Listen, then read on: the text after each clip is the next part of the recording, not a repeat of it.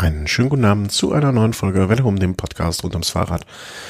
Im zweiten Anlauf soll es nun klappen. Ich grüße ganz, ganz herzlich im fernen München äh, bei schönen, hoffentlich so mittelwarmen Temperaturen äh, den lieben Thomas. Guten Abend, Thomas. Ja, hallo, schönen guten Abend nach Köln. Äh, wenn ich den, wenn der Thomas heute ein bisschen langsamer reagiert, dann liegt das daran, dass ich ihm gerade so die Ohren voll gehustet habe, noch kurz ähm, dass er etwas lang, dass, es, dass er sich noch äh, erholen muss davon vielleicht. Äh, wie geht's uns denn im schönen München? Ja, sehr gut, ne? Obwohl das äh, Wetter eher frostig ist momentan. Ach, Quatsch, echt?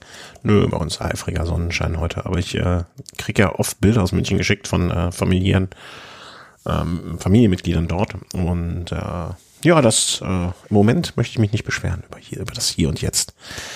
Aber ähm, Beschweren ist ja eh nicht so unser Ding. Vor langsam geht mir manche Sachen ziemlich auf den Sack, aber damit wollen wir gar nicht erst anfangen wieder. Außerdem ähm, ist die Themenliste, also wir haben so eine Liste und da, da, da sind so einzelne, wie so ein Excel-Sheet, ne, hier so ein Google Doc-Sheet, äh, bla bla blub, und da sind wir bei, bis Zeile 84. Und ich sage euch, 84 Zeilen bedeutet äh, ein Haufen Zeugs, was der Thomas zusammengetragen hat, was es zu besprechen ist. Und deswegen äh, verschwenden wir gar nicht viel Zeit mit äh, Geplänkel sondern machen einfach erstmal da weiter. Nicht ganz genau, wo wir beim letzten Mal aufgehört haben, aber so ziemlich genau, wo wir beim letzten Mal aufgehört haben. Und das war in Spanien, im wunderschönen Katalonien bei der hundertsten selbigen Rundfahrt, der Katalonien-Rundfahrt. Ja, nachdem wir beim letzten Mal schon so ein bisschen, oder ich zumindest, diese Bohrer-Hans-Grohe-Taktik kritisiert haben, weil man gesagt hat, Lennart Kemner möchte da auf Gesamtwertung fahren, ist sie dann doch noch aufgegangen auf Etappe 5, ähm, als da beim, ich weiß gar nicht, der wievielte Ausreißversuch es war, ich glaube, der dritte, äh, das doch noch aufgegangen ist und er eine Etappe gewonnen hat. Ja, also äh, irgendwann muss es ja auch mal klappen. Also wie äh, damals Jens Vogt ja mal gesagt hat, ich muss mir einfach nur so lange auf das äh, Glück einprügeln, bis es irgendwann bei mir bleibt und ähm, das ist da jetzt einfach geglückt. Wobei ich auch gar nicht mehr weiß, hattest du es mir vorher geschickt oder hinterher geschickt, dass äh, die Geschichte, dass jetzt vielleicht nicht unbedingt also der Herr Denk und Konsorten äh, die meisten Freunde noch im Peloton hat. Ähm, deswegen werden da vielleicht auch manche so mit ein bisschen lachenden Auge hingeschaut haben. Ja, definitiv. Also man sieht ja jetzt äh, bei der Mannschaft ist bei der Rundfahrt dann gegen Ende so ein bisschen der Knoten aufgegangen. Ja. Zum Glück für sie, zum Glück für sie. Kam dann ähm, in der, am nächsten Tag sechste Etappe, um es ein bisschen kurz anzureißen. Äh, nächster Sieg für Bora Hans Grohe, dann äh, Peter Sagan hat, ich will nicht sagen endlich mal gesiegt, aber hat zumindestens für sich selber mal so ein bisschen rausgetreten, ne? Also so irgendwann fängt man ja auch selber, selbst ein Sagan behaupte ich einfach mal, fängt irgendwann mal an zu grübeln, äh, was los ist. Und ähm, auch wenn augenscheinlich oder vermeintlich das Umfeld nicht vielleicht im Moment so, dass es, wie er sich vorstellt. Nichtsdestotrotz, äh, auch in, in, in schlechten Situationen hat ein guter Fahrer schon so manchen Sieg rausgefahren. Und ähm, ja, schön für ihn, dass er da auch mal ein Erfolgserlebnis auf der Straße hat. Ja, auf der Etappe, wo man eigentlich dachte, äh, Tarragona Mataro, fast 200 Kilometer, sehr welliges Profil, äh, wo eigentlich Ausreißer vielleicht durchkommen, ähm, gab es dann doch mal eine Chance für Sprinter. Man muss sagen, für die ganz, ganz wenigen Sprinter oder sprintfesten Fahrer, die dabei waren. Also ähm, hat Peter Sagan sich da in einem sehr, sehr chaotischen äh, Finale durchgesetzt und da äh, wieder mal bewiesen, dass er in so einem Rennen äh, genau das richtige Näschen hat. Mhm. Äh, Sagan gewinnt vor Daryl Impey, Juan Sebastian Molano und Reinhard Janse van Rendsburg. Also nicht die absolute Topkarte der Sprinter mit Sicherheit. Und vor allen Dingen auch ein Sprint, wo man dann sagen muss, ähm, das war jetzt nicht so ein klassischer Sprint, wo die Züge aufgebaut werden, sondern das war auch so ein bisschen Einzelkämpfer. Tum interpretiere ich einfach mal. Und ähm, Harakiri, ja. Da, wenn Sagan allein, also Mann gegen Mann klingt so blöd, ne? Das klingt so martialisch, aber wenn er nur mal alleine, ähm, ich, ich, ich glaube, dass er alleine ohne Zug immer noch einer von denjenigen ist, die andere ohne Zug, also ohne die Verwaltung immer an einem guten Tag schlagen kann. Das ja? muss man ihm lassen, ja. Er ist einer der wenigen Sprinter im Feld, so würde ich sagen, die auch ohne Anfahrer genauso gut sind wie mit. Mhm. Ja, und wenn, wenn es dann zu der Situation kommt, dass niemand mehr seinen Mann, äh, seinen Wingman dabei hat, ne, dann äh, ist das natürlich der für ihn dann entscheidende Vorteil in, äh, an, an dem Tag oder in diesem Moment bei dieser Etappe. Das muss man einfach sagen. Also im Prinzip alles, wenn irgendwo was kaputt geht, ist, kann er nur von profitieren.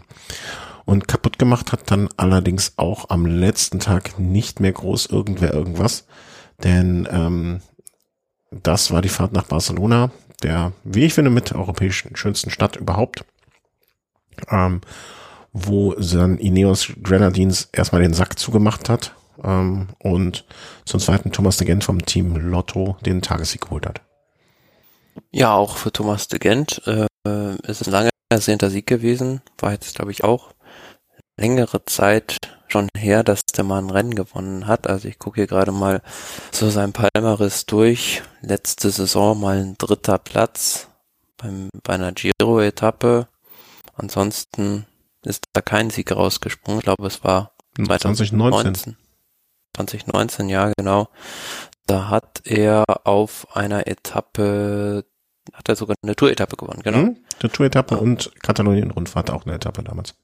Ja, also auch schon sehr lange her für so einen hochgerankten Fahrer, dass er einen Sieg gefeiert hat und auf der Etappe jetzt bei der Katalonien-Rundfahrt äh, so ein typischer Thomas de Gent aus einer Ausreißergruppe raus, zusammen mit Mohoric war er da am Ende noch, den er dann da an diesem Montjuic, also diesem äh, ja Berg zu diesem Schloss oder was das da ist in Barcelona hat einfach stehen lassen. Mhm. Ja. Und Gesamtsieg, äh, da war ja, war ja vorher schon eigentlich alles so festgezurrt.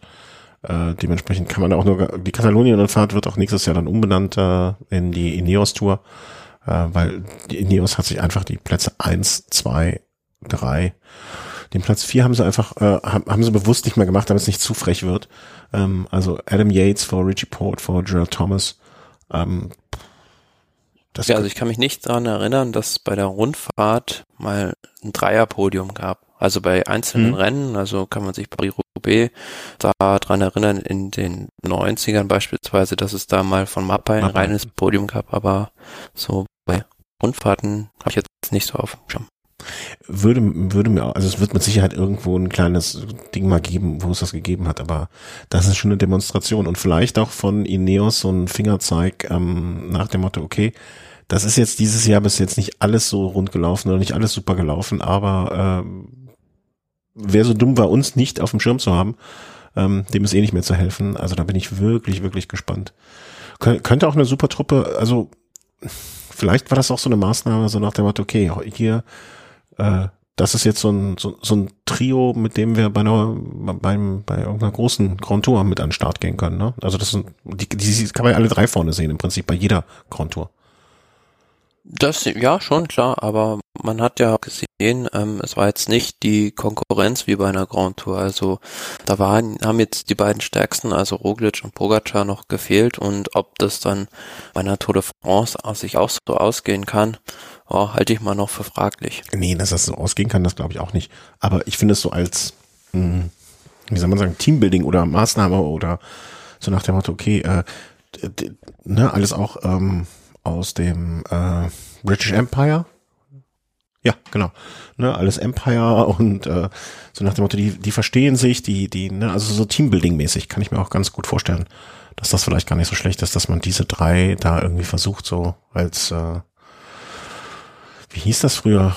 Schröder, Lafontaine und äh, der, das der, Dreigestirn. Nee, da gab es auch so ganz bestimmten Ausdruck, weiß ich nicht mehr ähm, Schröder, Lafontaine und der Unwichtigste, hier unser BDR-Präsident, ähm, auf den Namen komme ich jetzt nicht, um Gottes Willen, um Gottes Willen. Scharping. Die hat ja, noch, die hat noch als Dreiertruppe so, so einen Namen, aber naja. Äh, genau, die meine ich jedenfalls. Ähm, vielleicht auch so eine Nummer, dass das wird, aber äh, ist schon beeindruckend. Ich meine. Troika. Troika, ja, so. Ähm, Müssen wir mal gucken, was daraus wird. Ähm, das können lassen sich jedenfalls, äh, können sich nicht mehr nehmen lassen oder werden sich nicht mehr nehmen lassen. Diesen Dreifachsieg, wenn da nicht noch irgendwie irgendwann mal in, in ein paar Jahren irgendwas Unschönes kommt. Das ist aber auf jeden Fall jetzt in den Geschichtsbüchern erstmal so festgehalten. Und ähm, damit war dann die Katalonienfahrt auch, Katalonien-Rundfahrt auch beendet.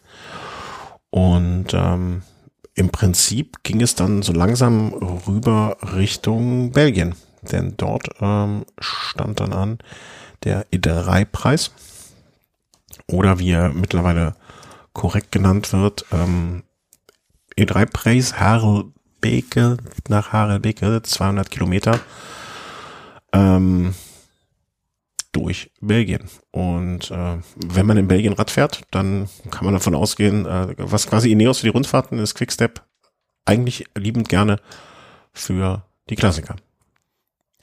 Ja, heißt mittlerweile E3 Saxo Bank Classic und ist ja traditionell so ein bisschen die kleine Ausgabe der Flandern-Rundfahrt. Ich mag das Rennen fast noch ein bisschen lieber als die richtige Flandern-Rundfahrt, weil da mit noch offenerem Visier gefahren wird, weil da natürlich nicht so viel auf dem Spiel steht, mhm. wie bei der großen Ronde. Und ja, wie du schon richtig gesagt hast, der König Quickstep hat mal wieder seine Macht demonstriert bei den Klassikern und ähm, ja, aus dieser Gruppe heraus, die da zum Schluss noch vorne war, immerhin auch so ein Mathieu van der Poel da noch dabei, haben sie dann ähm, ja, mit Kaspar Askren das ganz clever angestellt im Finale. Der hat es ähnlich äh, wie Cancellara früher gemacht, um eine Verkehrsinsel von hinten aus der Gruppe attackiert, dass keiner mitfahren konnte. Mhm. Und da die da numerisch eine Überlegenheit hatten mit, glaube ich, sogar drei Fahrern in dieser ersten Gruppe, äh, war es klar, dass irgendwie einer dieser der König Quickstep-Fahrer sich da absetzen würde. Interessant fand ich ähm, ein Fahrer, den ich jetzt so gar nicht, also äh, so ein wie soll man es sagen, ein Name, der immer mal fällt, Dylan van Baale, der Neos-Profi, der da auch mit voll dabei war, ist so für mich komplett un, also ne, kennst du das, wenn man so Namen immer mal, also so nach dem so, ja, einen Namen habe ich schon mal gehört, ne, also überhaupt nicht zuordnen kann. Also ich hätte jetzt wirklich, hätte mir viel Geld geboten, hätte ich dir nicht sagen können, von welchem Team der ist und auch jetzt, ne, hier mal was Tour of Britain mal gewonnen, aber jetzt auch nichts, ne, Harold Santor, also da mal in Australien, auch so ein Fahrer, nie richtig auf dem Schirm gehabt, aber der da ja auch ordentlich mitgehalten hat. Ja, klar, und äh, äh, er spielt später in der Sendung auch mal noch, noch mal eine Rolle. Also das ist ja ein richtiger Klassiker-Spezialist. Wenn du siehst, äh, ja, da hat ja, Größe, auch äh, in der Größe, Gewicht und, ge und in den Niederlanden geboren, da, da passt, passt vieles. das muss man so sagen, ne? Aber. Er ist äh, ein richtiger Roller. Ja, ja, ja. Aber ähm, war mir, war mir gar nicht so, also es war mir gar nicht so richtig klar, dass der bei Ineos dann noch rumturnt. Und ähm, ja, Quickstep hat gewonnen und ähm, das vielleicht, auch das werden wir später in der Sendung, äh, wird das nochmal äh, Einzug erhalten, dieser Name ähm, Ansgar, äh, Kaspar Ansgren, As Kaspar, Kaspar Asgren, ähm, hat einfach an den Tag mal zugemacht. Ja, also ich glaube, er war zwischendurch ja auch schon mal vorneweg und dann wieder eingeholt und äh, hat's dann äh, nochmal mit der Brechstange probiert, aber ist bei der König Quickstep ja so das Faszinierende, die sind überhaupt nicht außenrechenbar. Also während du bei einem Team Alpecin Phoenix sagen kannst, du pass auf, äh, wir müssen da nur Vanderpool im Schach halten oder bei Jumbo Visma ist es Wout van Art, das Pendant dazu, mhm. äh, weißt du bei der König Quickstep nie, also auf wen du da irgendwie achten musst. Nee, also alleine ähm, Stanek Staber war noch dabei, ähm, der ja auch immer also den kann er auch nicht aus den Augen lassen. Ganz einfach gesagt, ne? Also ja. der äh, Gewinner von Strade Bianchi auch mal Tour de France Etappensieger, Vuelta Etappen, Etappensieger, ähm, zweimal Zweiter bei Paris Roubaix. Ja, also wenn, wenn die da einfach mit zwei der Leuten drin sind, die können sich einfach zu zweit hinten draufsetzen und erstmal warten und gucken, was passiert. Und ähm, die anderen machen lassen. Ne? Und, und, und äh, ist einfach, also einfach ist Quickstep an der Stelle eine Macht, muss man einfach so sagen. Und ähm, ich möchte mir gar nicht ausmalen, was jetzt wäre, wenn mal so ein Mathieu van der Poel bei denen unterschreibt. Das wird ja noch, also das darf eigentlich gar nicht passieren, weil so, so, sonst würde man jede Spannung rausnehmen. Naja, es wird ja momentan gerüchtet, dass äh, die sich für Peter Sagan interessieren. Das wäre, glaube ich, nochmal sowas, was der Karriere von Sagan so einen Wendepunkt nochmal geben könnte. Ja, meinst du? Also machen wir kurz, machen wir kurz einen Sagan-Einschub. Ähm, das mit Ralf Denk, ne, also das wird ja nichts mehr. Also da sind wir uns einig. Also wenn wer, wer jetzt noch im Wettbüro äh, ein Zehner drauf wettet, dass Sagan nächstes Jahr noch äh, für Ralf Denk fährt, der kann, kann mir das Geld auch persönlich vorbeibringen. Äh, hier ist wenigstens besser aufgehoben. Äh, aber Quickstep?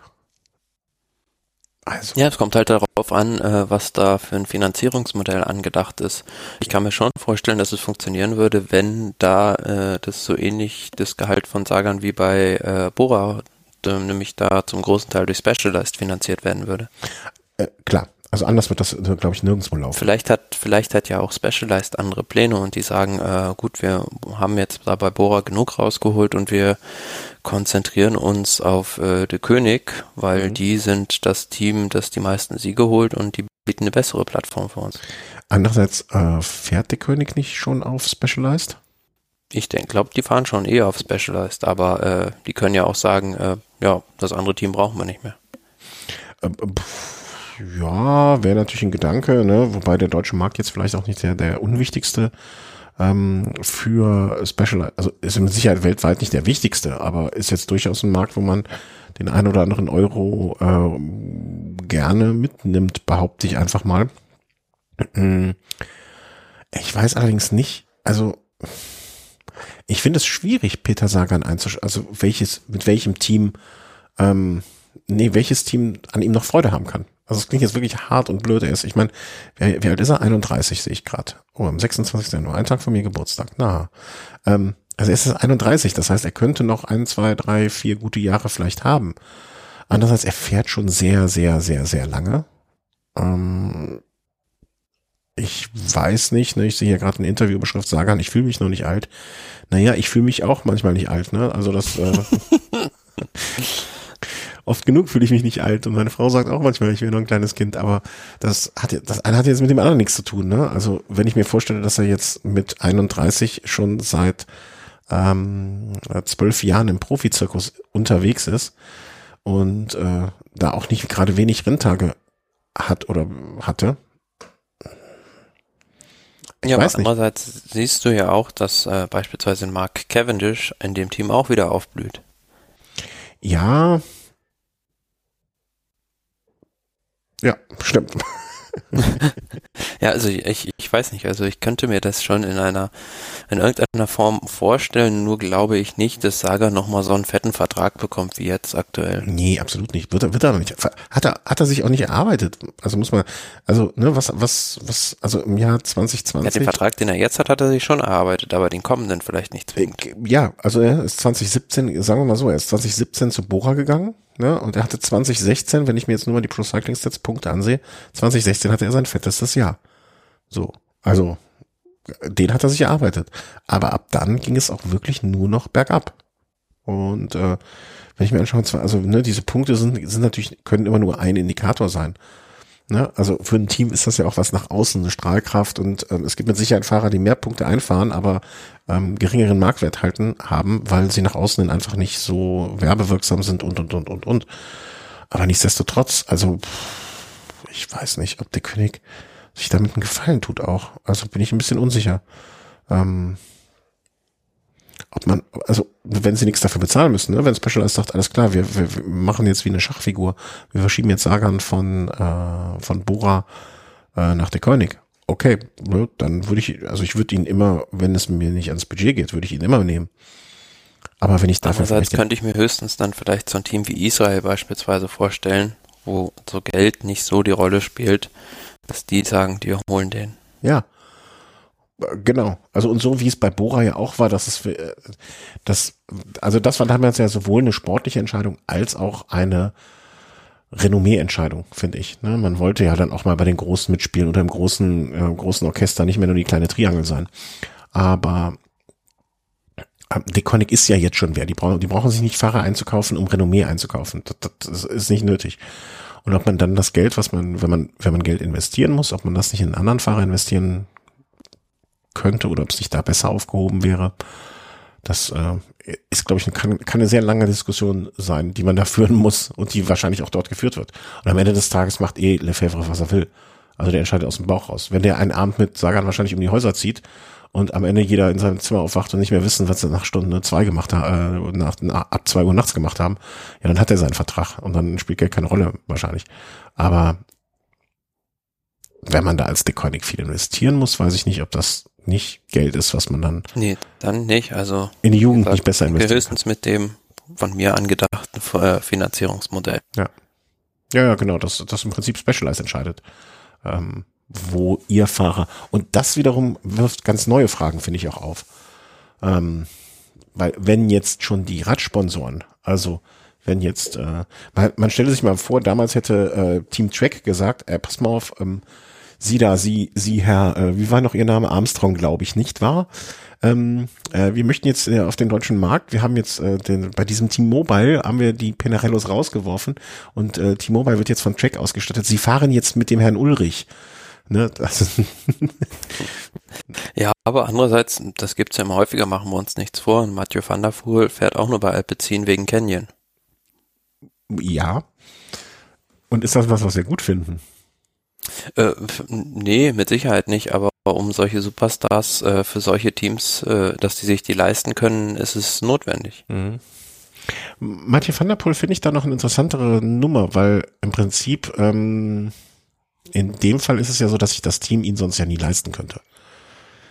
In dem Fall ist es ja so eher mh, mm, wie eine Entwicklung, da würde ich das fast so als Entwicklungshilfe fast verstehen, was Canyon da an Geld gibt. Während es bei Koenig, weißt du, da hast du ja eh schon den größten Haufen äh, in Bezug auf die Klassiker gesehen und da wird dann noch noch das noch die die Mohnblume oben in den Haufen gesteckt.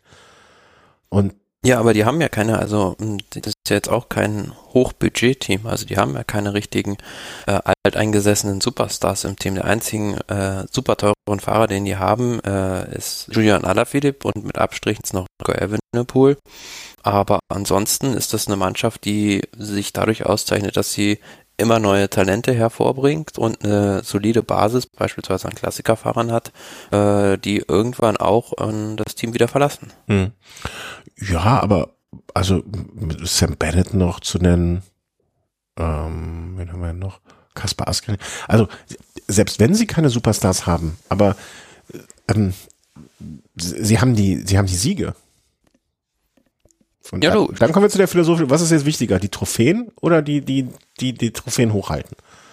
Und ich glaube, da, wenn, wenn, wenn das belgische Herz da so schlägt, dann sagen die sich, ey, ich habe lieber einen Askren, der Erster wird aus der zweiten Reihe, als einen aus der ersten Reihe, der Zweiter wird mit äh, einem, einem Peter Sagan.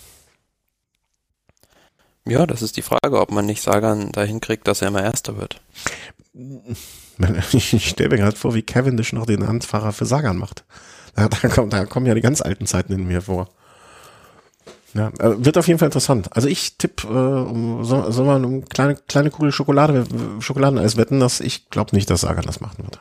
Also, oder nee, also ich glaube nicht, dass das, diese die Idee mit ähm, Israel oder so, oder auch so ein Team, ich meine jetzt nicht die, sondern von der Idee sowas wie Jack Sigafredo, denen wahrscheinlich auch das Budget fehlt und es muss irgendein anderes Specialized Team sein wahrscheinlich. Ja, das würde ich so sogar fast schon als Maßstab nehmen, wenn Peter Sagan weiter mit Specialized zusammenarbeitet, dass es eines dieser Teams äh, fast schon sein muss. Also weil beispielsweise Trek werden, äh, werden den auch alleine nicht äh, holen. Nee, nee, nee, nee, nee, klar. Also da darf den auch das, also nee, ich will, ich guck gerade noch, welche, ähm, leider Gottes steht auf der Seite von, auch irgendwie komisch, ne? Specialized, ich bin dann auf der Seite und äh, dachte mir, okay, da ist doch jetzt bestimmt irgendwo angegeben, welche welche Profiteams die unterstützen. Innovation, Geschichte, Stiftung. Aber da ist nix. Würde ich ja, also ich würde ja jetzt einen Sagan im, also direkt mal da als erstes auf die, vorne auf die Seite pinnen. Aber sind sie anscheinend. Vielleicht ist das auch schon der erste Schritt. Der erste Abgang. Ne? Also das erste Team, was wir, was wir hier sehen, S-Works, Team Bölz. Aber vielleicht ist das auch nur auf der deutschen Seite. Vielleicht ist das, also ja doch, also wenn man, wenn man sich so auf der, auf der Seite von Specialized anguckt, ne, sieht man direkt äh, das erste Bild, ich weiß gar nicht, ich, ich kenne die Menschen ja nicht. Das ist Ala Philippe vor Sagan und dahinter ein Cannondale. Also ach ja, sind wir gespannt. Ähm, da können wir uns drauf freuen, was da kommen wird. Mm, jetzt haben wir uns komplett verdettelt und ich habe noch nicht mal eine Kapitel gemacht, gemacht, wie ich Idiot. Ähm, auf jeden Fall kommt jetzt nach dem äh, i3-Preis Saxo Gedöns Dingensbummens, ähm, gehen wir rüber zu Gent W. Welgem, dem weiteren Rennen in Belgien, welches dann ein paar Tage später nur stattfand. Ja, ein bisschen länger mit 250 Kilometern ähm, als der E3-Preis und da muss man sagen, war so ein bisschen so die einzige Classic in diesem Frühjahr, wo sich äh, der König Quickstep gar nicht gut angestellt hat. Es ging ja schon kurz nach dem Start los, dass da ordentlich Wind war und sich vorne so eine erste Windstaffel abgesetzt hat und das hatten die ziemlich verschlafen, der König Quickstep. Die hatten nur äh, Sam Bennett da drin und ja, da gibt's dann doch einige Berge oder sagen wir mal, Hügel oder Hellingen, besser gesagt, mit Kopfsteinpflaster auch bei diesem Rennen, ähm, wo es dann zwar Sam Bennett auch äh, bis zum Schluss drüber geschafft hat, aber der hat, ich weiß nicht, was der für ein Problem hatte, aber der hat sich scheinbar äh, so viel Nahrung reingehauen, dass er dann da sich übergeben musste im Finale und komplett eingebrochen ist und durchgereicht wurde. Entschuldigung, ich, ich habe mich so extra noch gemutet, um nicht zu lachen. Ja, äh, wie, wie, kennst du die Geschichte hier noch? Ähm, wer war es? Was Lupo? Rolf Wolfsohl? Die, die mit dem Fisch? Der als Führender im gelben Trikot der Tour de France eine Fischvergiftung bekommen hat? Mm, weit, jetzt gerade nicht im Sinn. Weit vor unserer Zeit. Ähm, da gibt es das berühmte Zitat, hätte ich doch nicht den Schiff, Schiff Fisch gegessen. Nicht den Fisch. Äh, allerdings war das abseits äh, der Strecke. Ähm, meinst du echt, hat sich zu dem Bauch voll geschlagen oder ist das irgendwo bestätigtes Gerücht? Äh, ich habe es nicht genau mitbekommen, was er jetzt genau hatte, aber auf jeden Fall hat er sich vor der Kamera zweimal übergeben im Finale. Oh. Hennes Junkermann. Äh, kurzer Einschub, noch ein nächster Einschub. Ähm, Hennes Junkermann, ehemaliger Radfahrer, Berufsfahrer, zweimal Tour de Suisse gewonnen, gemeinsam mit Rudi Altig, Karl-Heinz Konrads Wolf, wohl prägte er die Jahre. Bei der Tour de France ähm, musste Junkermann wie weiter 13-fach wegen einer vermeintlichen Fischvergiftung aufgeben. In Erinnerung bleibt sein Ausspruch, hätte ich mich doch der Fisch nicht gegessen. So kann es gehen, ja, klar. Ja, Aber ich hätte, ich hätte, ich hätte gesagt, jetzt aus der, aus, aus der Gruppe heraus, selbst wenn die zusammen ankommen, wäre es vielleicht nicht so einfach gewesen für Sam Bennett zu gewinnen. Wenn man sieht, also diese erste Gruppe, die da gemeinsam ankam, äh, mit insgesamt sieben Fahrern, da waren äh, Weltklasse-Sprinter dabei. Also da waren Wout van Aert dabei, da waren Colbrelli, Trentin, Nizzolo, Matthews. Also der einzige, der eigentlich nicht sprinten kann, war Stefan, Stefan Küng, Küng und äh, Nathan van Heudonk, der Teamkollege des späteren Siegers Wout van Aert. Aber ja, die Art und Weise, wie Wout van Aert das gewonnen hat, war schon sehr, sehr, sehr souverän. Mhm. Wobei man sagen muss, es war sein erster großer, großer Sieg bei einem belgischen Klassiker. Stimmt, das hätte ich noch gar nicht so auf dem Schirm, dass das ähm, überhaupt noch nichts da abgeschossen hat. Ne? Dritter von Flandern dieses Jahr, Strade Bianchi letztes Jahr. Aber da war er noch nicht. Zweiter der Weltmeisterschaft.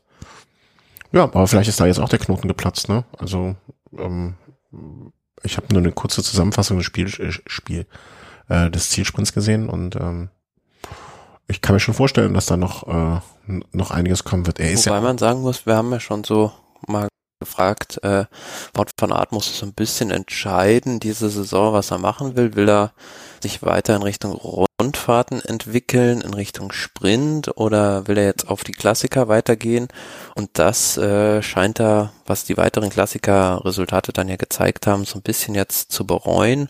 Da habe ich jetzt auch heute was gelesen von seinem Trainer, mhm. der gesagt hat, äh, Tirreno Adriatico war so intensiv, dass man das gar nicht mal richtig als Vorbereitung nutzen konnte. Und wenn sie das gewusst hätten, wären sie lieber bei Paris-Nizza gestartet. Also da ist es wohl so gewesen, dass ihn da Tirreno Adriatico so viele Körner gekostet hat, die ihm dann nachher für die Klassiker teilweise gefehlt haben. Mhm.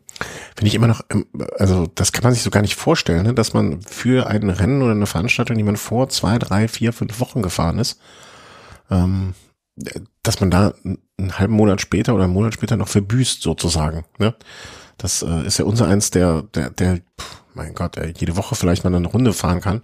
Ähm, kann man sich das ja gar nicht so vorstellen bei der Regenerationszeit, die da Ja, ja, doch. Und äh, er hat ja in diesem Jahr auch äh, sehr intensiv nochmal das Bergtraining forciert. Und ja klar, wenn du eine Sache mh, mm, mehr machst, dann geht es immer zu Kosten einer anderen Sache. Und äh, so ist es scheinbar, dass es ihn da doch, ja, vielleicht ein bisschen von dieser Frische, von dieser Spritzigkeit gekostet hat, dass er da vielleicht das ein oder andere Kilo noch abgenommen hat. Mhm. Ja, dann äh, soll er wieder, also kann er sich ja noch zurück wieder in die andere Richtung entwickeln. Ne? Also er hat ja dieses Jahr, wenn man das mal hochrechnet, äh, zwölf Renntage. Das ist ja jetzt eigentlich nicht die Welt. Aber wenn diese zwölf Renntage, ne, wenn die, wenn vor allen Dingen der Abstand äh, von Tirreno Adriatico mit vier Tagen bis Mailand San Remo, was jetzt ja auch ein langes Rennen ist, ne, und dann nur eine Woche Zeit zu Iri 3. Hm, ja, vielleicht war Ja, das du musst ja noch sehen, er hat, hat ja ist ja nicht nur auf der Straße, sondern auch noch im Gelände gefahren. Mhm. Ja. Ja, stimmt, stimmt, der ist ja noch die Cross-Saison gefahren, ja. So, soll er jetzt mal rausnehmen, kleines Päuschen machen und dann äh, wieder stark zurückkommen. Behaupte ich einfach mal. Das wird schon. Ja, soweit ich das gesehen habe, ist er jetzt aber dann äh, auch beim Amstel Gold Race noch am Start. Da, da muss man als Fach, mh, ja genau, Amstel und dann macht er allerdings einen langen Break bis zur Dauphiné. Wenn alles wie geplant stattfinden kann. Das ist ja auch immer noch alles mit dem Fragezeichen. Aber krass, die Dauphiné in diesem Jahr schon am Ende. 30.05. Ja, Sehe ich auch gerade erst. Ja, Ja, das weil die Tour früh, schon ne? so früh startet, ja. Ja, ich bin gespannt. Was soll dieses Jahr noch Fußball? Ist irgendein Fußball-Dingsbums? Äh, ja, da ist, das ist gerade eines der größten Themen hier in München. In, in München. Naja, weil hier drei Spiele stattfinden sollen, theoretisch. Und äh, aber da so ein bisschen die seitens des äh, Fußballverbandes der Stadt die Pistole auf die Brust gesetzt wurde, äh, ihr möchtet doch bitte äh, Zuschauer im Stadion zulassen. Ja, klar. ja, natürlich, klar. Kann, was soll denn da passieren? Was kann denn da schon falsch spielen? Oh Mann, ähm, ist das WM oder EM oder was ist das? EM. Europameisterschaft, ja. Ja, Also das dieses paneuropäische Turnier, das in, glaube ich, 13 Städten stattfindet. ja, damit die Fans auch wirklich weit reisen, ne, innerhalb von Europa. Das, ja. oh Klar. Gott. Klar, das, das wurde wahrscheinlich so angedacht mal als, also die Idee grundsätzlich fände ich ja in normalen Zeiten auch ganz nett. Aber ist halt Das ist wenig Zeit. zeitgemäß momentan, ja. Genau, nicht, das Wort nicht zeitgemäß ist wirklich äh, so, so, wurde noch nie so bewusst richtig benutzt wie zurzeit, glaube ich. Ähm, und Olymp, also wir haben dieses Jahr Fußball-EM, Olympia, Tour de France. Haben wir noch was, was ich verpasst habe? Irgendwie, pf, keine Ahnung, Deutscher Tonertag?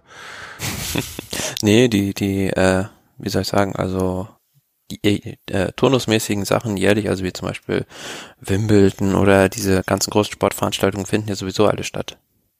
Ja, da brauche ich mir keine Sorgen machen. Aber weißt du, wenn wir dann vielleicht, ach nee, komm, ich, ich möchte gar nicht erst wieder anfangen. Ich reg mich sonst nur auf, sonst muss ich mir den Blutdruck messen. Ähm, wo waren wir denn jetzt? Bei Van Art zu lange gefahren und hin und her und äh, Denk ist Denk, Denk ist denkbar sauer gewesen. Ähm, weil sie nämlich äh, gar nicht starten durften. Ja, es war schon so, dass äh, Bora Hans Grohe wegen eines positiven Corona-Falls nicht zum E3-Preis antreten durfte. Mhm. Und ähm, dann hieß es, ja, eventuell bestünde die Chance, dass sie dann, also E3-Preis war am Freitag und dann bestünde die Chance, dass sie am Sonntag vielleicht äh, fahren könnten bei Gent Weverem. Aber ähm, ja, obwohl scheinbar dieser Fahrer, der dort positiv getestet wurde, gar nicht in Kontakt war, also mit allen, sondern scheinbar nur mit ein, zwei Leuten, ähm, hat da einfach, ich glaube, das war ein belgischer Amtsarzt, der entschieden, äh, ja, dass da das ganze Team weiterhin in Quarantäne bleiben muss, also oder beziehungsweise eine bestimmte Gruppe und wer da ausgewählt wurde, war wohl ziemlich willkürlich. Und das kann ich dann durchaus nachvollziehen, äh, dass da der Ralf Denke so ein bisschen aus dem Sattel gegangen. Ja und nein. dann, dann argumentieren wir mal dagegen. Also, äh, ich weiß jetzt nicht, was das für ein Arzt war, aber wenn das hier so beschrieben wird, ein Arzt hatte uns zwei Drittel der Mannschaft gesehen, ja, ich bin sehr enttäuscht, dass ein Allgemeinmediziner aus der Region eine ganze Mannschaft bei einem der größten Eintagesrennen der Welt blockieren kann. Ja, wer soll den denn sonst blockieren? Ein Bauer mit seinem Traktor oder was? Also klar, ein Allgemeinmediziner. Also du sollst ein, also sonst einen Zahnarzt ranholen oder oder oder ein Veterinärmediziner oder also ich, äh, ja klar, wenn ein Arzt nun mal für diese Region da zuständig ist und wenn es ein Amtsarzt ist, noch mehr, weil das ist nun mal der Arzt von Amt und der dann sagt, ey, ihr habt einen Corona-Fall, tschüss, aus, wir, wir haben mir, äh, man muss ja vielleicht auch sich noch mal ein bisschen ver, ver, vergegenwärtigen, Naja, auf der anderen Seite, das waren halt zwei Drittel der Mannschaft, habe ich jetzt mal gerade gelesen. Und ähm, da ähm, ist es dann halt schwierig, diejenigen auszuwählen, die in Quarantäne müssen, nicht. Und Genau. diejenigen, die dann doch müssen, äh, ja, dann, dann äh, halt nicht. Genau, dann mache ich es nämlich so, zack, dann gehen halt alle in Quarantäne. Ist mir doch egal. Also vor allen Dingen, wenn ich, äh, wenn ich da gucke, warte mal, Corona-Zahlen für Belgien, hilft die aktuellen Corona-Zahlen in Belgien. Die hatten ja mal irgendwie hier so äh, ähm, äh, sieben Tagesinzidenzen im November von 1000. So, ähm, dann haben sie sich runtergekämpft irgendwie, ne, und haben dann hier irgendwie so um diese deutschen 100, 100 um die 100, 100 rum, ja, und dann gehen die Zahlen wieder rauf und sind sie jetzt wieder bei irgendwie, keine Ahnung, 280, drei, über 300 in Belgien, ja, am 1. April. Also jetzt gar nicht so lange her. Ja, dann kann ich mir auch vorstellen, dass denen ein bisschen der Arsch auf Grundeis geht und dass sie dann sagen, ey, äh, pff, ist ja ganz nett, ihr mit euren Radrennen, aber wir möchten gerade irgendwie alles hier so ein bisschen runterkriegen, weil diese, äh, ich glaube, das waren so innerhalb von Europa mit die meisten Todeszahlen pro, pro, pro, pro, pro, pro Einwohner, ist das Wort, genau. Pro Einwohner. Äh, pff, ah, nee, lass uns mal, lass uns mal einfach das nicht nochmal machen. War blöd, war eine blöde Idee, dass uns hier, keine Ahnung, wie viel Prozent der Bevölkerung äh, verrecken zugegeben, alles ein bisschen zugespitzt, alles, aber nichtsdestotrotz. Naja, andererseits kann man ja böse gesagt auch sagen, zur falschen Zeit am falschen Ort. Also, wenn es ein belgisches Team gewesen wäre, kann ich mir schon vorstellen, dass da eine andere Regelung getroffen worden wäre. Ja, und andersrum wäre es in Deutschland wahrscheinlich auch so gewesen, dass man da für ein deutsches Team eine andere Regelung. Aber ist nun mal ein belgisches Rennen. Ähm, also nee, da, da muss ich auch sagen, wir, wir gucken uns hier Sport an und das ist eine schöne Nebensache und vielleicht für uns so zumindest die schönste Nebensache, dieser Radsport. Aber da gibt's auch noch echt wichtigere Sachen und ähm, das ist absolut richtig, ja. Sobald da irgendeine Gefahr von ausgeht, äh, sollte man das natürlich nicht weiter fortführen. Aber worum es so ein bisschen geht, ihm, denke ich, ist einfach auch diese Undurchsichtigkeit äh, und Willkür, die da teilweise ja, walten gelassen wird. Äh, äh klar, aber das ist. Du brauchst halt einheitliche Regeln für für wen äh, wer da irgendwie äh, dann nicht fahren darf, wer fahren darf. Mhm. Also da beißt sich, also es ist halt ein Dilemma, also da beißt sich halt sozusagen die äh, Organisation des Sports mit der äh, Gesundheitsorganisation vor Ort und wenn sowas zusammenkommt, kann nur Chaos bei rauskommen. Aber dann bin ich mir froh, dass das am Ende jetzt ist ja noch meine Maus kaputt, dass am Ende das Amt das Mod hat und nicht der Sport. Ne? Also da bin ich wirklich, dann denke Das ist absolut richtig, ja. Also am Ende des Tages möchte ich lieber von einem, von einem Amtsarzt aus Belgien ähm, die Entscheidung haben, ob gefahren wird oder nicht, als von einem Patrick Lefebvre. oder einem Ralf Denk, meinetwegen auch. Also ähm, das ist tragisch und äh, das Rennen wird aber auch nächstes Jahr wieder stattfinden und dann kann der Ralf Denk nochmal fahren, dann fährt vielleicht sein Saga nicht mehr dort, aber ähm, oder vielleicht für ein anderes Team, aber äh, nee, das finde ich schon okay so. Also da muss ich wirklich sagen, Ralf Denk, denk, denk mal ein bisschen drüber nach, was du da so von dir gibst. Das ist meine persönliche Meinung. Ähm, genau. Also da hatten wir dann aber schon äh, und bei den nächsten Rennen, das war dann auch wieder sowas, was ich nicht aussprechen kann, die Dwars-Dardorf London, ähm, Traverse Nafandre ME, ähm, da kam dann der von mir eben schon mal angesprochen in einem Nebensatz oder mehr als in einem Nebensatz erwähnte Ineos-Profi auf einmal. Dann äh, hat er seine Sternstunde gehabt, beziehungsweise seinen großen Auftritt.